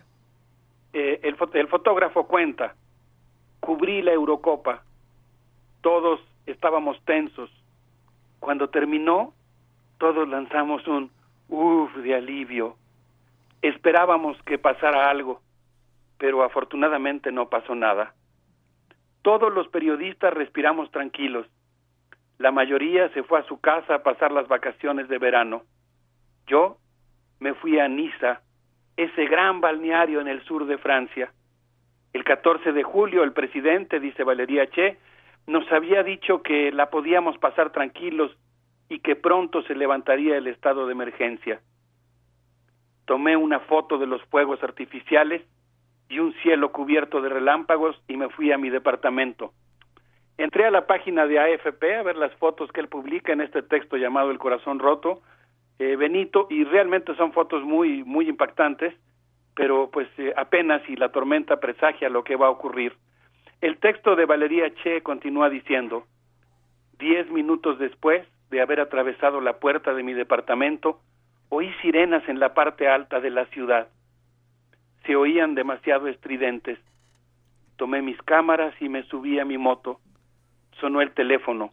Era un amigo periodista. Sucedió algo grave en el paseo de los ingleses, me susurró. Llamé a la mesa de edición, dice Valería Che, a la oficina de AFP en Marsella. Encendí la moto y me fui a toda prisa, lo más cerca que pude del paseo. Cientos de personas corrían en todas las direcciones. Algunos gritaban, otros lloraban. Terroristas, son terroristas, disparan. Luego oí disparos, dice el fotógrafo. No sabía de dónde venían, seguí caminando. Trataba de entender en qué situación me encontraba. La policía comenzó a cerrar el sector. Vi un camión grande con el parabrisas roto por el impacto de las balas rodeado de policías. Me detuve y tomé algunas imágenes. Nadie me prestó atención. La gente corría desorientada. Luego me indicaron que un poco más allá había personas tiradas en el piso. Empecé a acercarme y me di cuenta de que debía enviar lo más pronto posible las fotos que había tomado. La red estaba saturada. Mandar las fotos me tomó entre 15 y 20 minutos. La imagen del camión fue primera plana en muchos diarios. Es el camión que se abalanzó sobre la gente por unos dos kilómetros, atropellando a todos los que tuvieron el infortunio de cruzarse en su demente carrera. Finalmente, dice el fotógrafo, llegué al trecho que sembrando la muerte recorrió el camión blanco. Había cuerpos por todas partes, cubiertos con sábanas blancas y azules. Algunos cuerpos eran muy pequeños, eran de niños. Sus padres deben haberse sentido tan contentos y tan orgullosos de haberlos llevado a ver los fuegos artificiales del 14 de julio, y por eso pienso que no es exagerado decir que tenemos el corazón roto. Pues eh, Muy Luisa, dura, muy Benito, duro. este es el testimonio de un fotógrafo de AFP. Sí. No- Nos deja, nos deja en silencio, querido Alberto. Terrible. Sí, A mí me hizo evocar, aunque el poema va en otro sentido, una frase del poeta del cementerio marino de Paul Valéry, cuando dice uno, mírame, tan mudable, bello cielo. ¿Quién se iba a imaginar que en una tarde así iba a ocurrir algo tan terrible? Ahora, eh, creo que lo importante es que ante cosas tan eh, trascendentales como estas, vale la pena detenerse un segundo a pensar cuáles serían las mejores soluciones, eh, cómo se puede afrontar un problema tan terrible. Quisiera evocar como una segunda fuente al periódico Le Humanité, un diario fundado en 1904 por Jean Jaurès, que fue parte de la Internacional Socialista, que en su momento más espectacular tiró 500 mil ejemplares y que actualmente tira 70 mil. El 16 de julio el diario publicó una nota en la que habla de los avances de la investigación, en la que dice que la agencia AMAC, vinculada al Estado Islámico, reivindicó el ataque en una breve declaración que describe a Mohamed Lawaji Bulal como un soldado. Pero la información es contradictoria porque por su parte el fiscal confirmó la identidad del terrorista, pero dijo que era un total desconocido para los servicios de inteligencia. No ha habido ningún registro o alerta de radicalización. Sin embargo, por otra parte existen registros de que había, eso sí, proferido algunas amenazas contra su esposa, participado en hechos de violencia, incluso fue detenido por un robo y había cometido vandalismo entre 2010 y 2016. Al parecer, según las declaraciones del fiscal, entre 2002 y 2004 tuvo problemas que causaron una crisis nerviosa. Se enojó, gritó, rompió todo lo que había delante de él, eh, según explicó posteriormente el padre del conductor. A partir de ese momento se le había prescrito medicina para luchar contra esas crisis nerviosas. Eh, aquí hay un dato que es muy eh, impresionante, eh, Luisa Benito. Sí. Sí. Albert, ah. ¿Me escuchan? Sí, sí, sí, te escuchamos. Sí, eh, mira, miren, aquí hay algo que es muy impresionante porque el fiscal señala que la acción podría responder a un nuevo tipo de modelo terrorista que es, eh, digamos, una especie de iniciativa tomada por alguien que observó un tutorial por internet, una pues eh, posibilidad que sería verdaderamente escalofriante. El sábado por la mañana continúa la nota del periódico La Humanité. El presidente François Hollande presidió una reunión del Consejo de Seguridad y posteriormente encabezó una, una reunión del gabinete en la que anunció una extensión de tres meses del estado de emergencia que supuestamente debía terminar el 26 de julio y que él solicitó que se prolongara por tres meses más. Eh, algo que me parece que es muy interesante de la nota del Humanité, y si quieren con esto podríamos cerrar antes de escuchar eh, algo de música, es que hay una nota publicada en este diario en la que se menciona que existe un comité que del Parlamento francés que sigue el estado de emergencia y que pues explica en qué consiste el estado de emergencia. El estado de emergencia permite los arrestos a sospechosos, las intrusiones domiciliarias día y noche sin orden de cateo y la suspensión de reuniones públicas. Esta comisión ha mostrado que de los 3.340 casos de búsqueda en los que se ha invocado, solo en 28 casos se ha conducido a cargos por terrorismo y en 24 de ellos la situación terminó en un disculpe usted. Por estas razones que muchas asociaciones piensan que eh, es necesario oponerse al estado de excepción y como habíamos comentado en programas anteriores, pues existe el grave peligro de que el fantasma de la xenofobia vuelva a recorrer Francia y sea aprovechado como una oportunidad para un sector de la derecha francesa que intenta suspender provisionalmente algunos de los derechos republicanos. Venga, y ahora tenemos música, Alberto. Sí, eh, Benito, si te parece bien, creo que podríamos eh, repetir a una gran cantante que escuchamos hace poco, Melissa Lebo, escuchando algo que es Chef Trahison. Eh, a ver qué les parece. Y regresamos a seguimos seguir charlando. comentando Claro. sobre este tema tan, tan difícil. Gracias, Alberto. Seguimos. mais un très mécontente. Obligée d'expirer les chagrins qui me hantent. Où sont-ils donc passés Tous les rires du matin. Ils n'étaient pas avant, on me les a volés. Et si tu me disais que tu mentais, je te déchirais la langue, pas de chair, non étrangère à la déception, ma chère trahison. Ma chère trahison.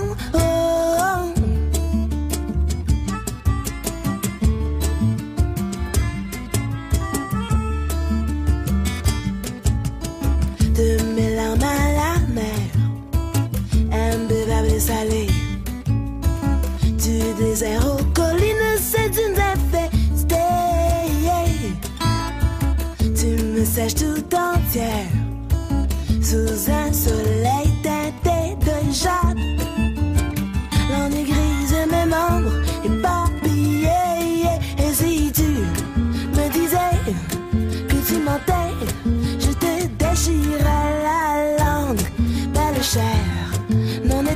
À la déception, ma chère trahison.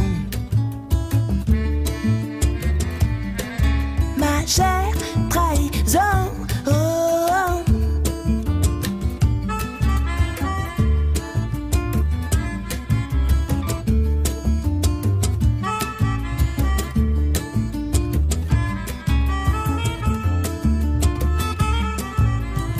C'est un coup de pied dans le ventre, mes entrailles mécontentes, obligé d'expirer les chagrins qui me.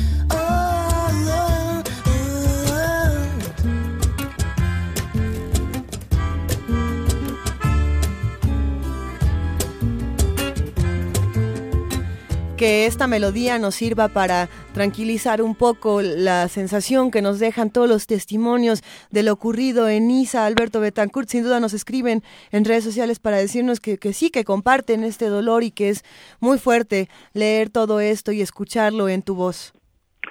Eh, muchas gracias por los comentarios, eh, Luisa. Pues mira, eh, yo yo creo que algo que es muy importante es que justamente por la gravedad de los acontecimientos, por lo indignante que resultan, pues es muy importante leerlos adecuadamente.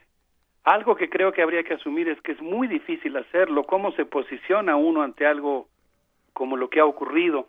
Y en este contexto, pues es que a mí me gusta mucho eh, un trabajo que ha hecho el periódico Liberación, eh, un diario fundado en 1973 por Jean-Paul Sartre y Serge Julie. Eh, Serge Julie. Eh, este diario publicó una nota que es muy interesante en la que plantea, en la que Stephanie Jarunion y Sylvain Moulard plantean que pues el mundo entero se preguntan quién es Mohamed Lawaji Boulal, Así es. el autor del atentado. ¿Por qué hizo lo que hizo? Y pues plantean una cosa que es eh, importante, ¿no? Eh, de alguna manera las respuestas a lo que ha ocurrido pues tendrían que ver con ir desentrañando este misterio de quién es eh, la persona que ha perpetrado estos acontecimientos. Pero más allá de eso hay algo que me gusta mucho del enfoque que ha dado el periódico Liberación, porque en una nota publicada por David Carzón, él plantea que después de los atentados en Niza, valdría la pena reconocer que todos somos pobres. Todos somos más pobres que antes. La sociedad francesa ha dado lugar a un importante debate. Algunos reclaman prolongar el estado de emergencia, otros reclaman ir más lejos, ir más allá del estado de emergencia, mientras algunos más creen que el estado de emergencia no es la solución. Me, me quedo Lo mejor, pensando- dice la nota. Sí, por favor, continúa, Alberto. ¿Perdón? No, continúa, por favor. Lo mejor, dice la nota, sería aceptar que no sabemos nada y que nos encontramos ante una amenaza nueva y desconocida. Eh, el software común que compartíamos y con el que enfrentamos el mundo ya no nos sirve, tenemos que actualizarlo. La reacción ante el fundamentalismo no puede ser la decisión de la sociedad ni la suspensión de la democracia. Las soluciones prefabricadas que creen saber cómo responder a las nuevas amenazas nos ponen en peligro. Debemos reconocer que no sabemos cómo afrontar estos riesgos y quizá una tarea básica sería construir un consenso básico respecto a lo que tenemos que hacer y eso pues sí sería hacer política. Creo que querías hacer un comentario, Luis. Sí, escucho, escucho esto, esto que nos compartes y en este no sabemos nada o no sabemos cómo utilizar estas herramientas porque ya no nos sirven. Yo me, me quedo pensando y, y bueno, te lo pregunto, Alberto, que cuál es tu opinión y cuál es la opinión de los medios franceses con todas las declaraciones que realiza François Hollande, posteri- las posteriores, las de los últimos días. Eh, sabemos que hay una tensión impresionante y que bueno, François Hollande está perdiendo muchísimo terreno en términos no solo de popularidad, sino de gobernabilidad en, en Francia y que la situación pues podría llegar a ser eh, insostenible, pero él tampoco está respondiendo quizá como muchos esperáramos. Sí, bueno, e- el, el problema es que creo que buena parte de la embestida en contra de François Hollande, coincido completamente contigo en, digamos, mi descontento por la forma como él ha afrontado el problema, pero creo que buena parte del descontento contra François Hollande lo encabeza ah, principalmente las lo encabezan las fuerzas de derecha. Sí. Yo escuché, por ejemplo, eh, una declaración del presidente Nicolás Sarkozy, De Sarkozy, claro. en el que plantea la necesidad de implantar deportaciones preventivas Imagínate. y en las cuales él se quejaba de que no se han tomado las medidas que debieron haberse tomado desde hace 18 meses. No, no sé si recuerdas, Luisa, la vez pasada que estuvimos hablando de Francia, de un momento en el que el péndulo, digamos, de la política francesa se movía hacia la izquierda, cuando hablábamos de la Nuit debout, eh, estas noches en pie que pasaron los trabajadores y los estudiantes franceses, claro. que Quetzal Argueta nos hacía eh, favor de plantear, digamos, esta lectura de que el problema con los ataques terroristas es que tienden a mover el péndulo hacia la derecha, porque todo el mundo empieza a hablar del tema de la seguridad y del tema del peligro de los extranjeros. Así es. Y yo, eh, así en los videos que he visto, pues creo que hay una situación de verdadera efervescencia política en Francia y creo que lo que uno puede desear es que los sectores eh, progresistas, los sectores eh, que defienden la democracia, pues eh, logren ganar una batalla que tienen muy difícil en la opinión pública, ¿no? Contra estas tendencias, eh, digamos, autoritarias que plantean más bien, eh, digamos, la implantación de ciertas medidas de corte, pues casi el- dictatorial en el sentido de que se suspenden derechos republicanos básicos. Ahora, tam- también es cierto que las expectativas eh, cifradas a- al inicio de la, de la administración de Hollande fueron muy altas. Incluso eh, una demostración de ello era la pluralidad eh, de su gabinete, ¿no? Do- incluyente, un gabinete con gente muy pensante. y de repente eh, acaba, no sé, y a lo mejor estoy exagerando o mostraré el cobre muy rápidamente, pero mostrando ah, esta, esta, la lógica de los imperios, ¿no?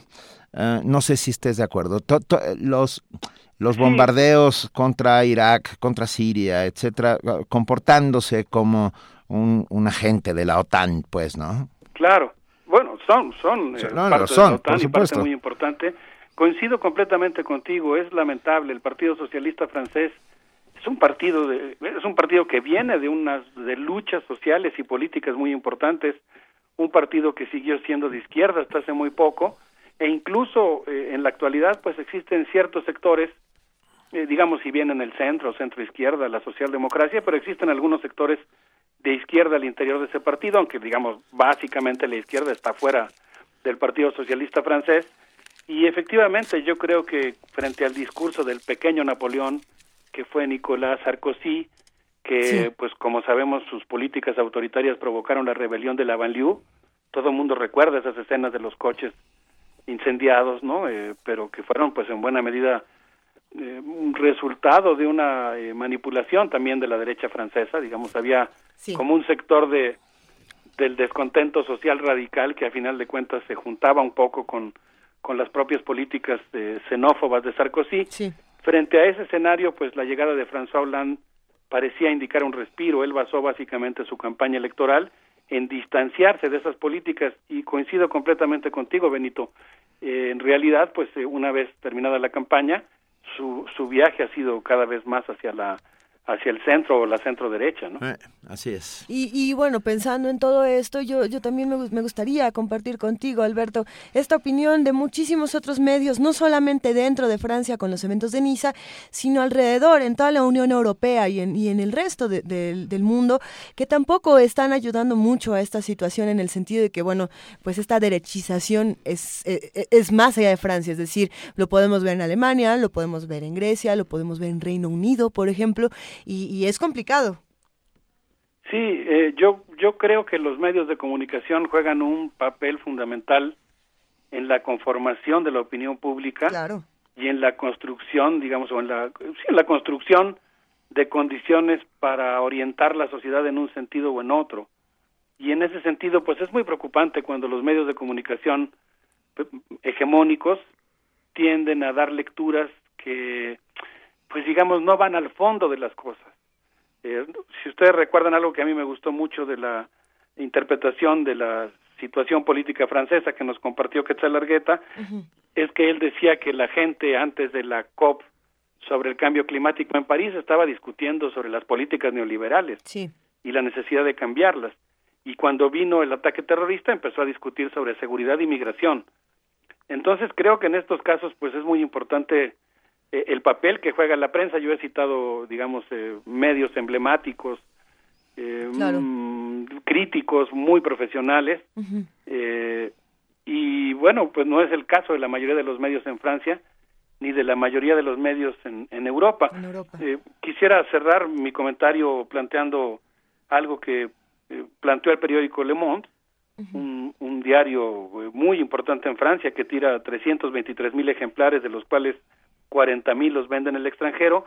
Y ahí citaban palabras de Manuel de Valls. Manuel de Valls ha jugado un papel de derecha. Yo vi en, la, en, la, en los videos de AFP el, el abucheo que le propinaron los asistentes al homenaje a las víctimas en Niza. Uh -huh. eh, no lo estoy citando porque simpatice con él políticamente, pero incluso él, que ha tenido más bien gestos conservadores, planteaba en una intervención que él temía que hubiera una especie de surgimiento de postura a la Donald Trump en la sociedad francesa.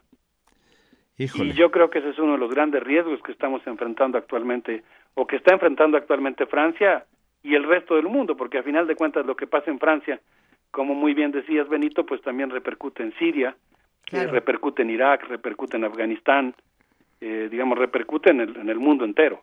Nos escribe Vanguardia Vieja aquí a nuestra cuenta de Twitter, Alberto, y nos dice algo interesante. Dice que a todo este panorama del que estamos hablando, pues habría que abonar la reforma laboral de Holanda y cómo todo esto se va mezclando y cómo también ya la situación en los medios estaba bastante caliente. Por supuesto. Bueno, recuerden ustedes, nos estábamos preparando, por decirlo así, para, para una gran huelga en este mes. Así es. Eh, es decir, parecía que iba a haber una gran confluencia de los movimientos estudiantiles y obreros y que iba a haber una serie de paros simultáneos. Probablemente, digamos, lo que se estaba esperando era el mayor de los paros y pues son paros que no, eh, insisto, eh, pues en el caso de Francia no se trata, digamos, de algo que es mal visto por la sociedad francesa. Los franceses reivindican con mucho orgullo la defensa de sus derechos y cuando ven una manifestación en la calle lo hacen pues pensando en que es alguien que salió a, a, defenderse, ¿no? Y se esperaba que esta confluencia de luchas sociales eh, provocara el delta mayor que ha habido hasta el momento, uh -huh. y pues ahora lo que pasa con la prolongación del estado de emergencia, que no se aprobó por tres meses, sino por seis, es que las manifestaciones van a estar prohibidas. Eso evidentemente crea un clima, eh, digamos, de control social, ¿no? Pro técnicamente hablando, podríamos decir es un clima de militarización, ¿no? De control social por la vía militar. Y aunque obviamente pues eh, el, el pretexto que se esgrime es la seguridad, el hecho es que se crean condiciones que que dificultan las luchas que está librando el pueblo francés por evitar esta regresión en las condiciones de trabajo. Ay, está, tiempos oscuros se avecinan. Eh, Paco Urondo, el poeta argentino, decía, la realidad se está poniendo rara. Eh, y la realidad se está poniendo rara sin lugar a dudas. Se está poniendo rara y yo creo que pues por lo mismo, a mí me gustó mucho la actitud de la prensa francesa, de esta fracción de la prensa francesa que he citado, claro. porque cuando el mundo se pone raro hay que tener, mantener la cabeza fría y, y cerrar filas, digamos, ¿no? Cerrar filas en la defensa de los valores democráticos fundamentales. Por supuesto, los valores universales del hombre, ¿no? Así es. Vale, ah, querido Alberto Betancourt, ¿tienes una de despedida? Sí, pues yo les quisiera proponer que hablemos de esa Francia multicultural, abierta al mundo, esa Francia que no que no le teme a los extranjeros, sino que los acoge y los escucha en las primeras listas. Les quería proponer que escucháramos a Mamadou Barry eh, cantando una cosa que se llama Felenco, pues en celebración de quienes siguen luchando en Francia por por una Francia, una Francia, la Francia multicultural que queremos todos. Sí, fíjate, pensé en L'étranger, el extranjero, con Georges Moustaki. Ah, qué bien, Eh, claro. que- sería porque se- también, bueno, eh, la vamos a guardar para otro día. Me parece muy Alberto Betancourt, millones de gracias por estar como siempre aquí en tus mundos posibles en primer movimiento. bien. Un abrazo a todo el avispero de Radio UNAM. Gracias. Eso, espero, gracias. Hasta luego.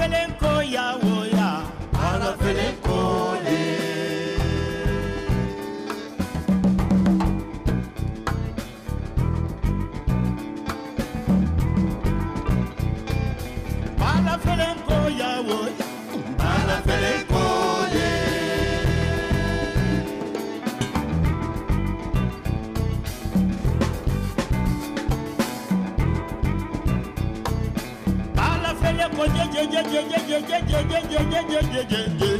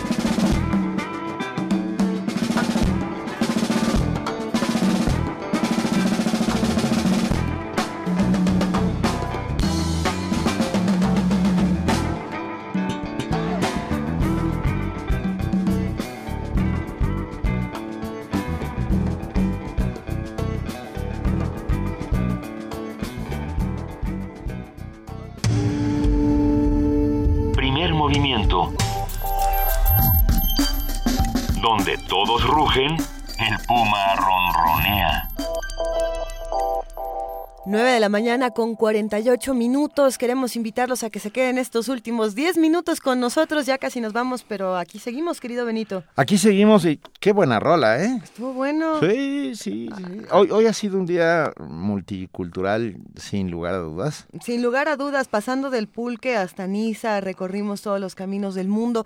Hay muchas noticias que vamos a tratar próximamente. Lo que está ocurriendo en Turquía, por ejemplo, lo que ocurre en Brasil eh, con WhatsApp. Todo esto lo vamos a ir platicando pero ahora queremos invitarlos a que se queden con nosotros a escuchar este audio que nos regala Descarga Cultura. Ustedes saben que pueden consultar en www.descargacultura.unam.mx este, este archivo inmenso, lleno de voces, lleno de, de, idiomas, lleno de polifonías. Y bueno, en este momento vamos a escuchar Me encanta Dios. Para ponernos, de, a ver, en esos días que están medio grises, etcétera, uh, escuchar la voz de Jaime Sabines es sin duda una reconciliación con, lo, con nuestra identidad, con lo que Eso, somos, con dicho. lo que creemos, con lo que, con lo que pensamos, con lo... Sabines era de esos poetas únicos en que, que, podía decir como nadie sus poemas. No todos los poetas tienen ese don, ¿eh? Los poetas, algunos poetas tienen el don de la palabra, Ya nos regañaron. entre paréntesis, escrita. Que no digamos que Paz lee feo sus poemas. Paz lee horrible sus poemas. es, es, es, es, es una de los... O sea, si quieres no, querer a Paz, escúchalo leer sus poemas. Pero, Pero, a ver, vamos a querer a Jaime pero Sabines si quieres hoy. a Jaime Sabines, sin duda. Me encanta Dios. Jaime Sabines, Descarga Cultura.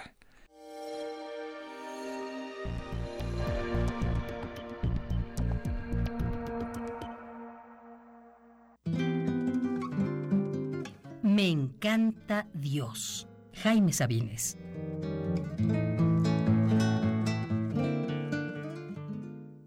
Me encanta Dios. Es un viejo magnífico que no se toma en serio.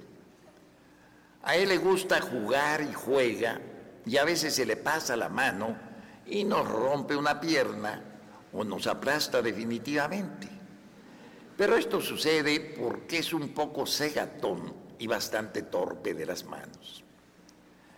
Nos ha enviado a algunos tipos excepcionales como Buda o Cristo o Mahoma o Mitya Jofi para que nos digan que nos portemos bien.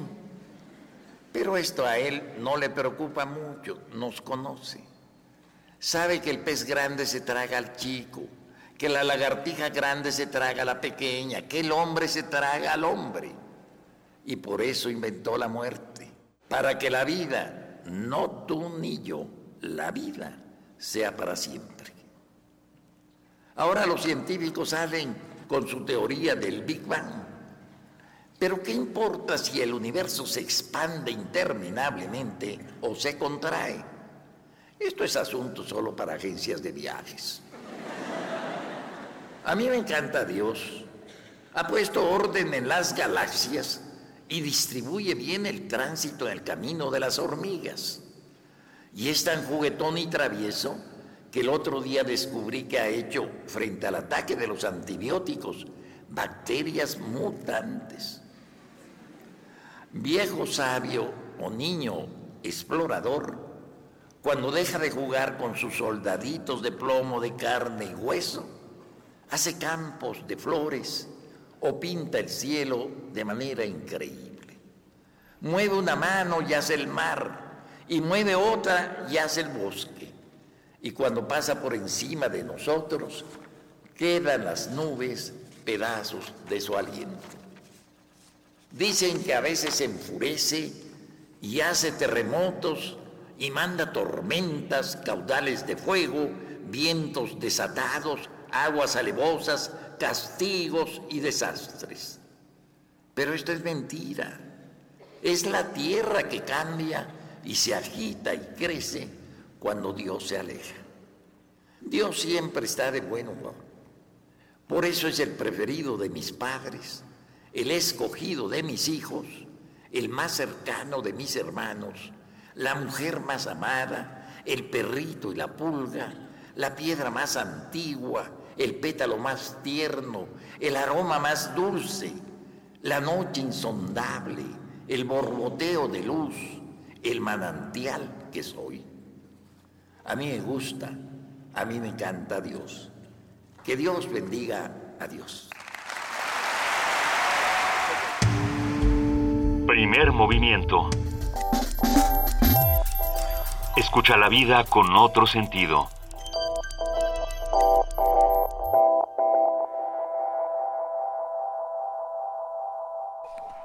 Son las 9 de la mañana, 54 minutos. ¿Y qué se escucha? No sé, yo no escucho nada, querido Benito. ¿Tú Sí. escuchas algo? ¡Ay! ¡Ay, sí! Uy, entró. ¡Ay! Sí, entró como. Ay, ese Era avispero. una abeja sobre un caballo. No, bueno, el avispero de Chilpancingo llegó a sacudir esta cabina y llegó con nuestra queridísima Itzel Naranjo, que nos va a contar qué va a pasar hoy en Radio UNAM. Hola, Itzel. Hola, muy buenos días. Buen Y día. Hoy en Radio UNAM, por el 860 de AM, a las 6 de la tarde, en nuestra barra de radiodramas históricos, presentamos Palabras y Música, del dramaturgo irlandés Samuel Beckett, producción de 1981, dirigido por Etzel Cardeña. Por la noche, a las 11, seguimos recordando la obra de Angelina Muniz Uberman, En la llave, la clave, la nave, el ave del tiempo. Hoy escuchen El iluminador de Alexandre, original de 1936. Y por el 96.1 de FM podrán disfrutar de mucha música a lo largo de toda nuestra transmisión. A las 3 de la tarde, Miocardio, la génesis del sonido. A las 6, Jazz Infusión. En las 9 de la noche, Resistencia Modulada. Además de música, podrán escuchar el modernísimo. Hoy con el tema de literatura y resistencia porque las letras también son el vehículo de la resistencia. Y pues pueden escucharnos en www.radionam.unam.mx y en redes sociales Radio UNAM. Muy bien, queridísima Itzel, Itzel, gracias. Bienvenida. Su, Gracias. Es, es su, ina- su es- Iba a decir bautizo, pero no, Bautizo, ¿verdad? en- Su su debut, debut en su radio. debut. Muchísimas gracias, Muchas gracias, Itzel. Itzel. Gracias. Itzel está haciendo el servicio social aquí con, con nosotros y lo agradecemos enormemente. Y ¿Qué? ya son las nueve de la mañana con cinco, fa- faltan unos segundos para que sean las nueve con cincuenta y seis. Ya Ah, nos vamos. Déjame darle los cuatro segundos de tiempo. Cinco, cuatro, ajá. Tres, dos, Y con eso... uno, cero. Ya son las nueve de la mañana con 56 minutos. Gracias a todos los que hacen diariamente posible primer movimiento. Y vamos, para irnos, vamos ya para cerrar esta polifonía musical que hemos tenido el día de hoy, vamos a escuchar desde Portugal a Madre Deus Ay, con sí. Milagro, Milagro. Qué Ah, maravilla, Madre Deus siempre iluminando. Siempre. Eh, Cualquier día que uno tenga una saudade por ahí, póngase a Madre Deus y se va a sentir mucho mejor. De hecho, ya está empezando, empezando. a fondear. Ya llegó. Ay, no, nada más y está- se fue. est- Estamos probando que le dicen. Este, bueno, muchas gracias a todos de verdad. Gracias a los que hacen comunidad diariamente con Mil nosotros. Gracias, de verdad. Ah, es, es un inmenso privilegio poder hacer diariamente este programa y que estén ustedes ahí del otro lado haciendo comunidad, Así poniendo es. el hombro, demostrando que no somos islas y que no estamos solos. Muchísimas gracias, querido Benito Taibo. Le mandamos un gran abrazo a nuestra jefa de información, Juana Inés de ESA, que ya regresa la próxima semana. Y nos escuchamos mañana de 7 a 10 de la mañana aquí en el 96.1 de FM, en el 860 de AM y en el www.radionam.unam.mx. Nos vamos, pues, esto fue Primer Movimiento. El mundo desde la universidad y Madre Deus.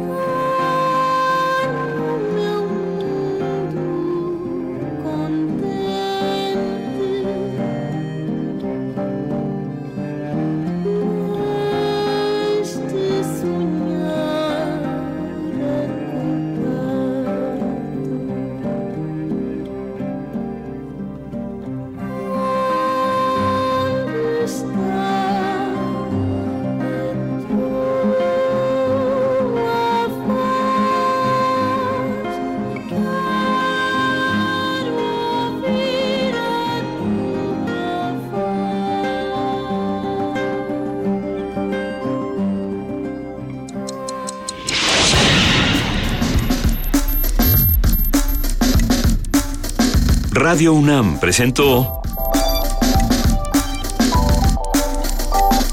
Primer movimiento. El mundo desde la universidad.